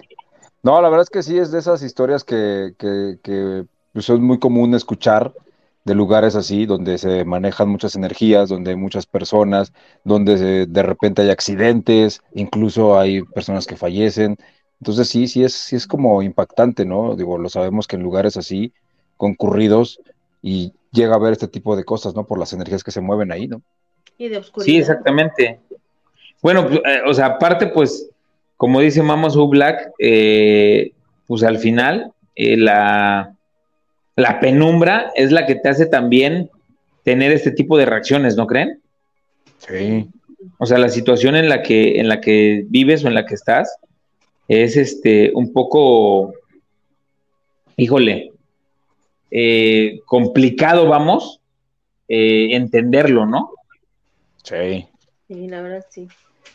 Medio Miren, sí, yo creo que, que debe ser súper traumático, porque imagínense, a mí una vez, eh, por ahí tengo la foto, me la, me, la mandaron de Querétaro, de una de las plantas donde hacen llantas, y me mandaron una foto donde está una niña con un vestido súper viejo, así como de Annabel, como del conjuro, de esos vestidos de, de 1850, o sea, así, de, de, todavía con olancitos y toda esta onda y me mandan la foto de cómo llegaban los, los, este, los compañeros, pues estos traileros y toda la onda, y tomaban, no, no la veían, pero tomaban la foto y la tomaron en diferentes posiciones y aparecía luego escondida atrás de los camiones o justo en el centro del estacionamiento. Voy a buscarla y la voy a subir. Sí. Creo que está en zona oscura, ¿eh? en Instagram, pero si no, este, la voy a subir porque la verdad está está impactante, está muy, muy, muy buena esa, esa, este, esa foto. Fíjense que también aquí nos dice, nos dice el sábado llamen y cuenten sus historias en Luna Llena Paranormal. Sus historias están muy interesantes. Muchas gracias, Kenji Aris. Si hay mucho que, que, contar, exactamente, para que nos vean este próximo sábado en punto de las 8 de la noche. Estamos de 8 a 10 de la noche en, en perdón, en eh, W Radio Morelos 100.1. Este, esperemos y Mama Soul Black nos acompañe. Sí, ¿eh? Esté ahí con nosotros para seguir contando historias, seguirnos espantando y, y este, fíjense, sí, Fíjense que se está cargando, ya me mandaron el video, se está cargando, ya le falta muy, muy poquito. Pero, este, ¿alguna otra historia que tengan? ¿Alguna otra historia que nos quieran contar? No, pues compañeros. Yo estoy bien, impactado. Hay una, hay una que, que, yo vi, digo, la vi en, no es de aquí, es de Estados Unidos esa historia, pero la vi, la vi en uno de los, de los programas que luego suelo ver en YouTube, de un lugar, un lugar ahí por Texas, de una casa que, se, que vivía una familia con una niña, con una pequeña. Ajá. Y pues resulta que la pequeña era, era, era noctámbula, era sonámbula, era de las que despertaba despierta. Y que un día los vecinos, los vecinos la vieron, la vieron jugar en la, este, estar jugando en la calle, afuera, afuera del patio ahí. Entonces, los vecinos estaban muy preocupados. Dicen, mira, ahí está la, la, niña de los vecinos, está ahí, ¿qué está pasando? Porque está sola. Le hablaron a los vecinos para decirle, oye, tu niña está afuera ya los la primera vez se asustaron mucho porque no sabían qué estaba pasando. Ya cuando le contaron, ah, es que nuestra hija tiene problemas, no puede dormir, es, sonámbula, así, así, así. Esto pasó recurrentemente. Hasta que un día la familia decide mudarse. Ajá. Y una noche, muchos meses después de cuando ya no vivía nadie ahí, la casa de hecho estaba vacía, resulta que nuevamente las, las, las personas de al lado pues son de esas personas ya grandes que se despiertan en la madrugada, al baño, al agua, lo que sea. Se vuelven a asomar al, patio y ven a una niña jugando, pero que la ven, que la ven como que hablaba con otra persona. Entonces ellos se espantaron mucho, dijeron, ¿serán los vecinos? ¿Habrán regresado? Porque ellos se tenían entendido que la casa era de ellos, pero que ya no vivían ahí. Ellos pensaban que a lo mejor, a lo mejor vinieron, no sé qué. Intentaron marcar el teléfono de los vecinos, pero ya nadie contestaba. Total que se armaron de valor y salieron a buscar a ver quién era, a ver quién estaba ahí. La niña supuestamente se metió a la casa corriendo y ellos armaron de valor, entraron a buscar, entraron a ver, a ver qué estaba pasando. Buscaron por todos lados y resulta que no encontraron absolutamente a nadie. Tiempo después, cuando pasó esta situación, volvieron a encontrarse con los vecinos y los vecinos les dieron una noticia que dejó impactados a los otros vecinos. Les comentaron que su hija había fallecido. Ok. que la niña había fallecido. Entonces estos vecinos obviamente se espantaron tanto que dijeron, ¿cómo es posible? Pero nosotros no le, no le habían querido contar esto hasta que por fin le contaron esta situación. Y ellos también, los vecinos, empezaron a llorar porque dijeron, seguramente era nuestra hija que, que regresó a donde venía y jugaba y era feliz, ¿no? Es una historia que se contó ahí en internet, digo, seguramente puede ser cierta, puede ser no cierta, digo, sabemos que, pero sabemos que pueden ocurrir historias como estas, ¿no? Que, que, de repente vemos a personas que creemos que están vivas y las saludamos y todo, tiempo después te enteras que ya fallecieron. ¿no?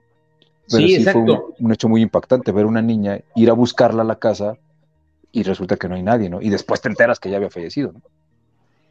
Exacto, fíjense que también hay una eh, de esas apariciones, hay una historia que también nos mandaron a la redacción, donde nos cuentan sobre Chalma, pues ustedes saben que eh, hay peregrinos, ¿no? Hay peregrinos de que, van hacia Chalma y van sobre la, la, calle que se llama Subida Chalma o la carretera Subida Chalma, que es la carretera federal antigua, y que esa tienes que ir pasando por, puedes irte por toda la carretera, pero es muy peligroso porque es muy estrecha. Tienes que ir por los, ahora sí que por el bosque, vamos, ¿no? Sí. Eh, entonces mandaron la, historia que una pareja fue a, iba a Chalma y que pues iba encontrando a varias personas y les decían, échenle ganas, échenle ganas, ya casi llegas, ¿no? Y ya sabes que son bien manchaditos porque todavía te faltan como cuatro horas y te dicen que ya casi llegas, ¿no? Entonces, este, ya casi llegas, ya casi llegas, pues ellos veían gente, gente, gente, gente, y pues iban bien contentos, empezaron a meterse más al bosque, dijeron, pues ahorita vamos a encontrar a las personas que van, pues para allá, y los vamos siguiendo. llega un momento en donde se encuentran completamente solos, eh, van al baño y toda la onda, esperando pues encontrar otra vez como el, como el camino, pero fíjense que no, se, no lo encuentran y se empieza, la, la mujer se empieza a poner, eh, pues ahora sí que muy, muy nerviosa al darse cuenta que no, este, que no encuentran cómo llegar a su lugar de destino. Entonces, comienzan a caminar, a caminar, a caminar. El esposo le dice, ¿sabes qué es la última? Creo que estamos caminando en, círculos, pero es la última eh, oportunidad que tenemos. Vámonos sobre esta vereda y yo creo que, vamos a encontrar a algunas personas que nos puedan auxiliar. Eh, exactamente, caminan y llegan a, un como, a una como barranquita y se encuentran a dos viejitos. Un señor con una mochila, eh, con un morral, vamos, a una señora ya de, edad avanzada, los dos con bastón, y, le dice, no es cierto, perdón, eh, solamente el señor, el señor es el, el, que traía su bastón y su morralito, y le preguntan, oiga señor, fíjese que vamos para Chalma, usted no sabe para dónde ir. Y le dice, claro, sí, sí, mijito, ahorita los acompaño. Total que fueron platicando, ¿eh? la pareja con el señor, que de dónde era, le dijo que era de Guerrero, este, fueron platicando y total que el camino se les hizo pues muy corto. Eh, llegó un momento que llegan, cuando tú llegas a Chalma, es una calle grandota, ¿no? Que tienes que caminar porque pues, llegan muchos peregrinos y esa te lleva hacia la iglesia. De hecho, en los cerros eh, cercanos de por ahí hay muchísimas cruces, muchísimas cruces de gente que no lo logrado y que ha, fallecido, ¿no? Entonces le dan las gracias al Señor y le dicen que pues lo que se le ofrezca, que lo invitan a desayunar. El Señor les dice, no, gracias, tengo que ver a mi mujer. Ya ella está aquí. Entonces voy a buscarla, pero les agradezco y qué bueno que ya están este, sanos y salvos acá. Sí, muchísimas gracias. Encuentran al, grupo con el que iban y le preguntan, eh, les preguntan, oye, cabrones, pues, ¿cómo, cómo este, le hacen para perderse? O sea, si venimos todo el grupo, si vamos caminando, pues ¿por qué se perdieron? Y dicen, no, pues fuimos al baño, casi no regresamos.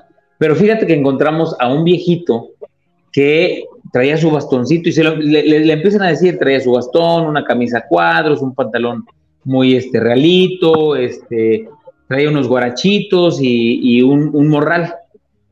Para esto el, grupo ya había ido mucho, mucho, muchas veces antes que estas dos personas, estas dos personas, era la primera vez que, iban ahí. Y resulta que le dice, oye, y de casualidad no, no tenía la, la tez morenita y era como de uno 50 el señor, te lo encontraste más o menos por este lugar. Sí, ándale, exactamente, y si ya la verdad nos íbamos a dar por vencidos, pero nos encontramos al señor y nos logró traer hasta acá. Dice, fíjate qué raro. Dice, ¿por qué? ¿Por qué qué raro? Porque ese señor del que tú me estás hablando, el año pasado se perdió junto con su esposa y fueron encontrados cinco días después, abrazados en, esa, en, ese lugar donde lo encontraste y murieron de hipotermia.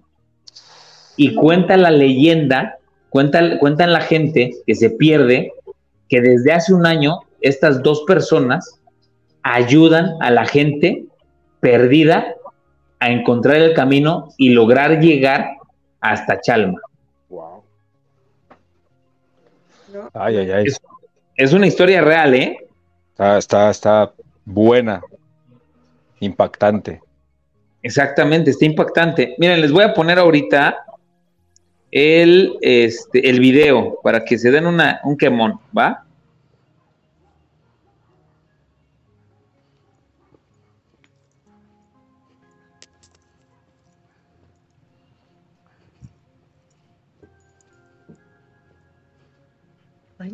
Escucha nada. ¿No tiene audio? Ay, una cosa negra y yo a veces me infarto.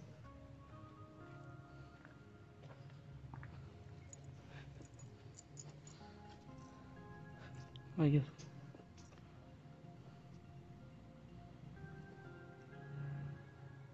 Ahí hizo como un efecto, ¿no? De la, sombra, ¿verdad? Creo. ¿Dónde está la de la, la sombra creo que es la de él. Porque en la de ladrillos deja como que se hizo un efecto ahí medio raro. Ahí yo he entrado a las, a las 12 de la noche, ¿eh? a ese panteón. Y hemos salido de, la investigación, está ahí en el canal. Y salimos ese día como a las 3 de la mañana. Este es el camino, o sea, no hay camino. No hay camino, esas son las tumbas. caminas encima de las tumbas. O sea, vas a ir pasando hasta que llegues hasta las de atrás, pues. Exactamente. No manches. Y yo pensé que el Panteón de la Leona estaba encimado.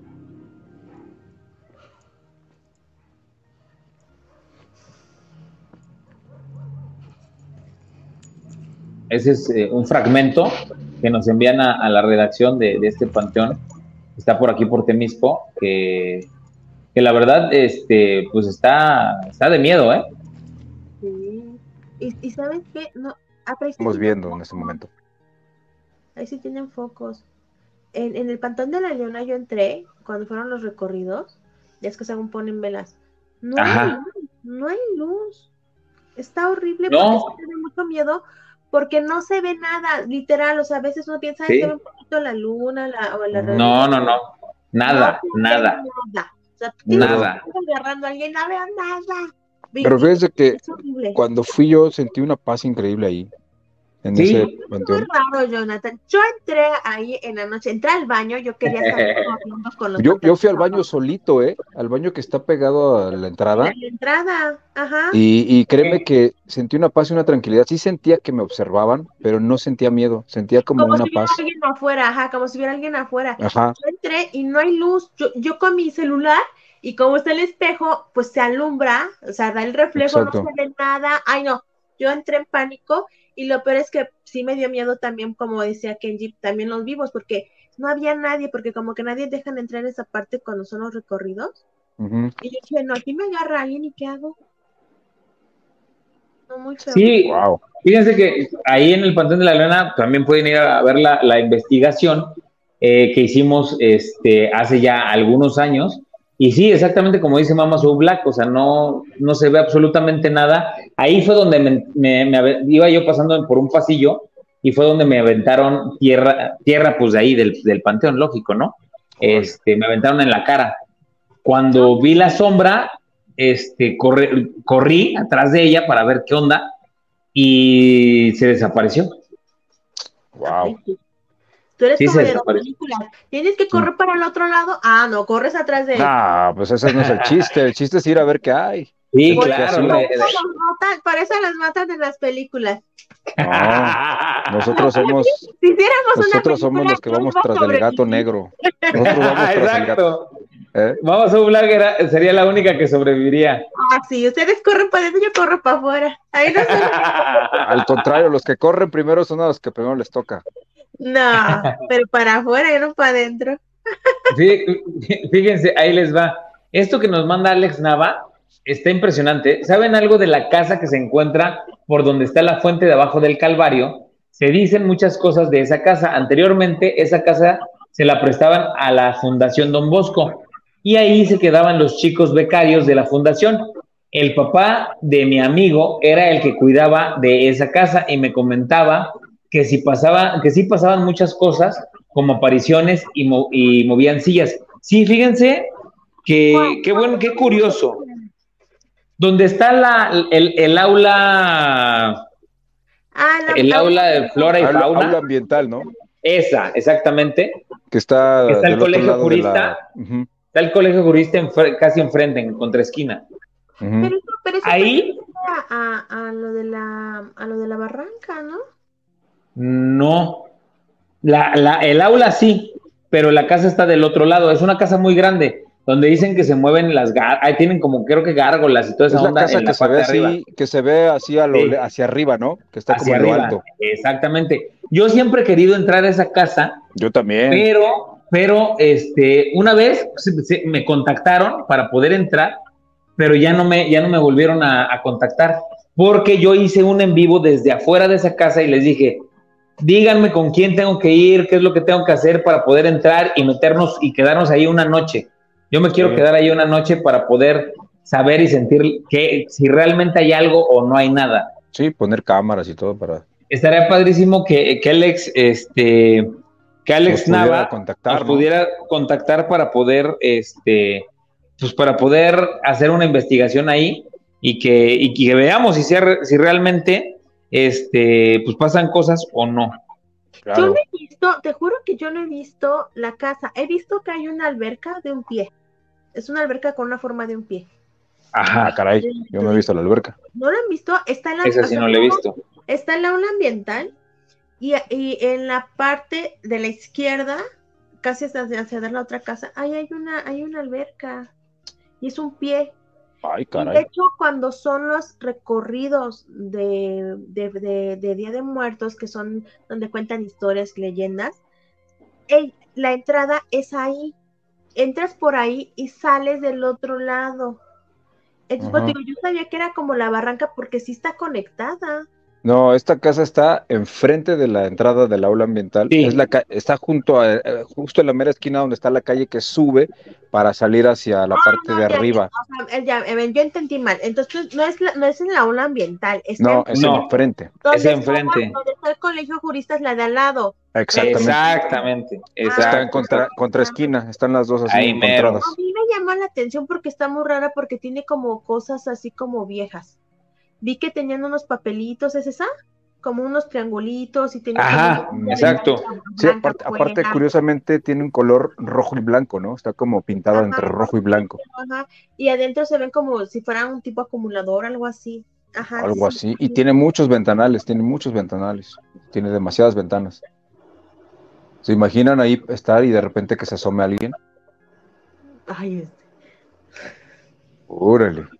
A ver, espérenme, denme, dos segunditos y les voy a mandar la foto.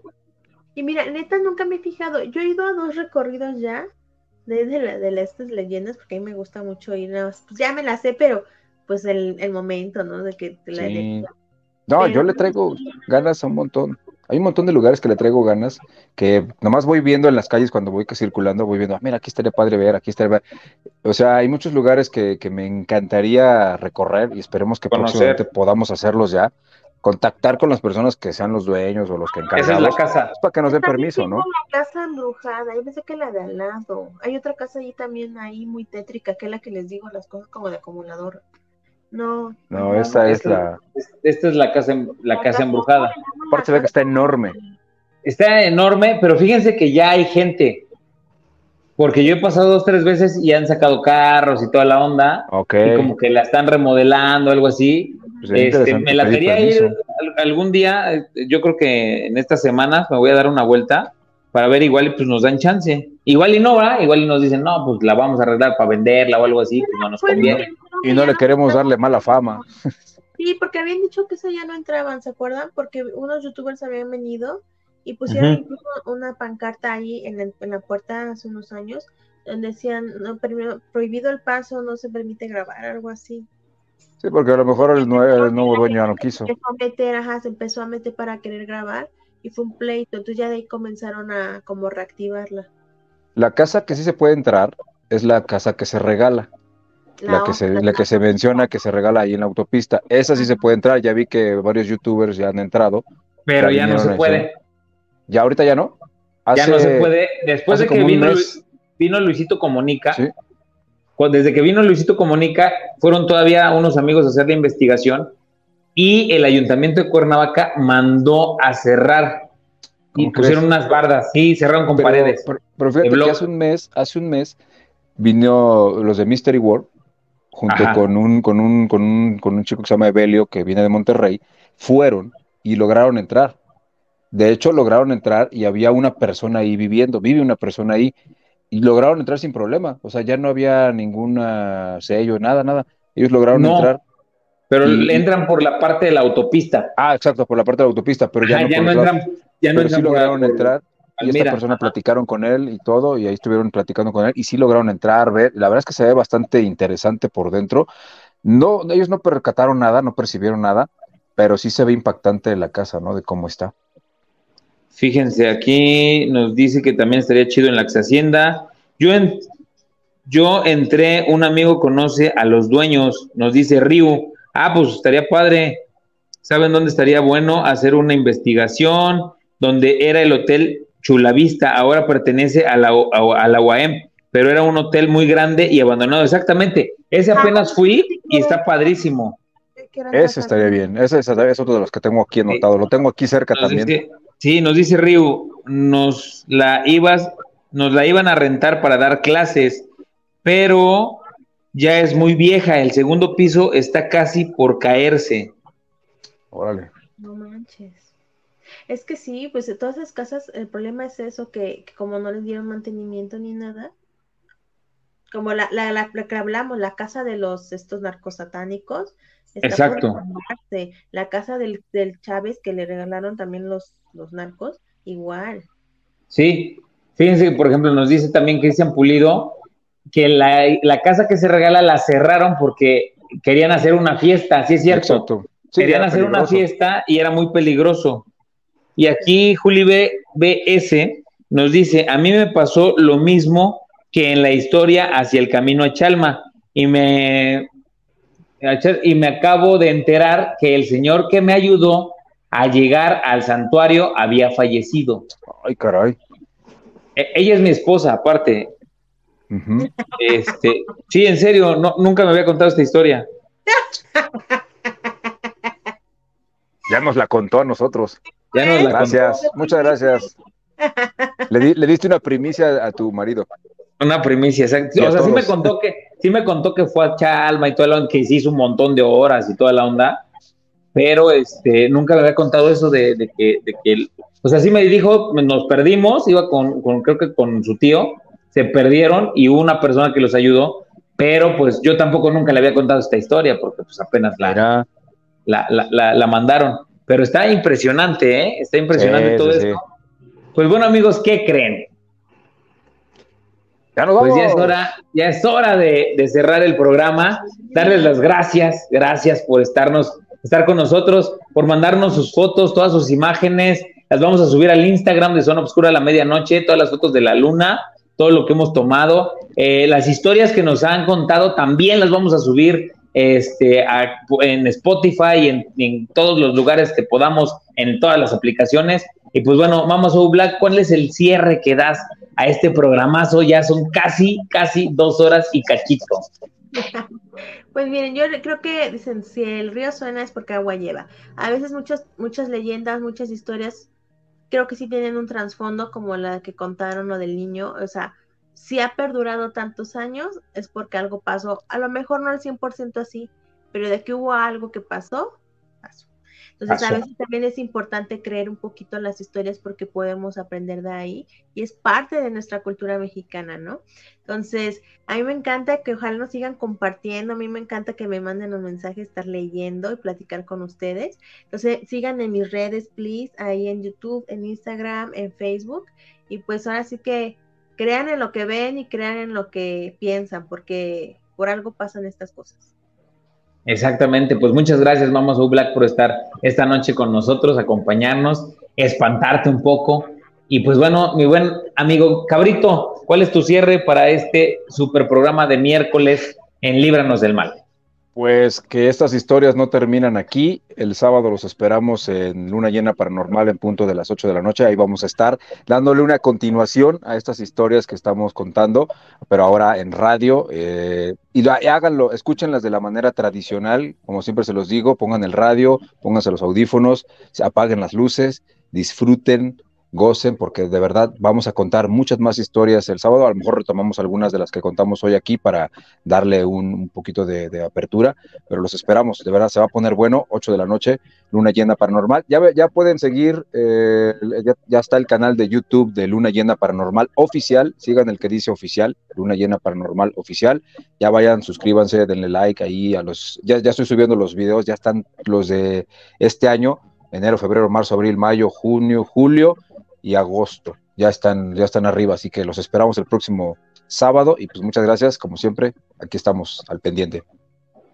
Pues muchas gracias, cabrito. Pues que te vayan y te sigan en todas las redes sociales. Ya nos dejó también las redes sociales de Luna Llena Paranormal. Y no se olviden, como dice eh, el cabrito, este próximo sábado, 8 de la noche, por W Radio Morelos 100.1. Y aparte estaremos en vivo, ya sea por la plataforma de W Morelos, de W Radio Morelos, y también eh, vamos a estar en vivo Oscura Zona Oscura a la medianoche. Ahí vamos a estar también este, grabando. Y vamos a estar teniendo el en vivo en estas tres plataformas que ya saben, Twitch, Twitter y este Facebook, Facebook Live.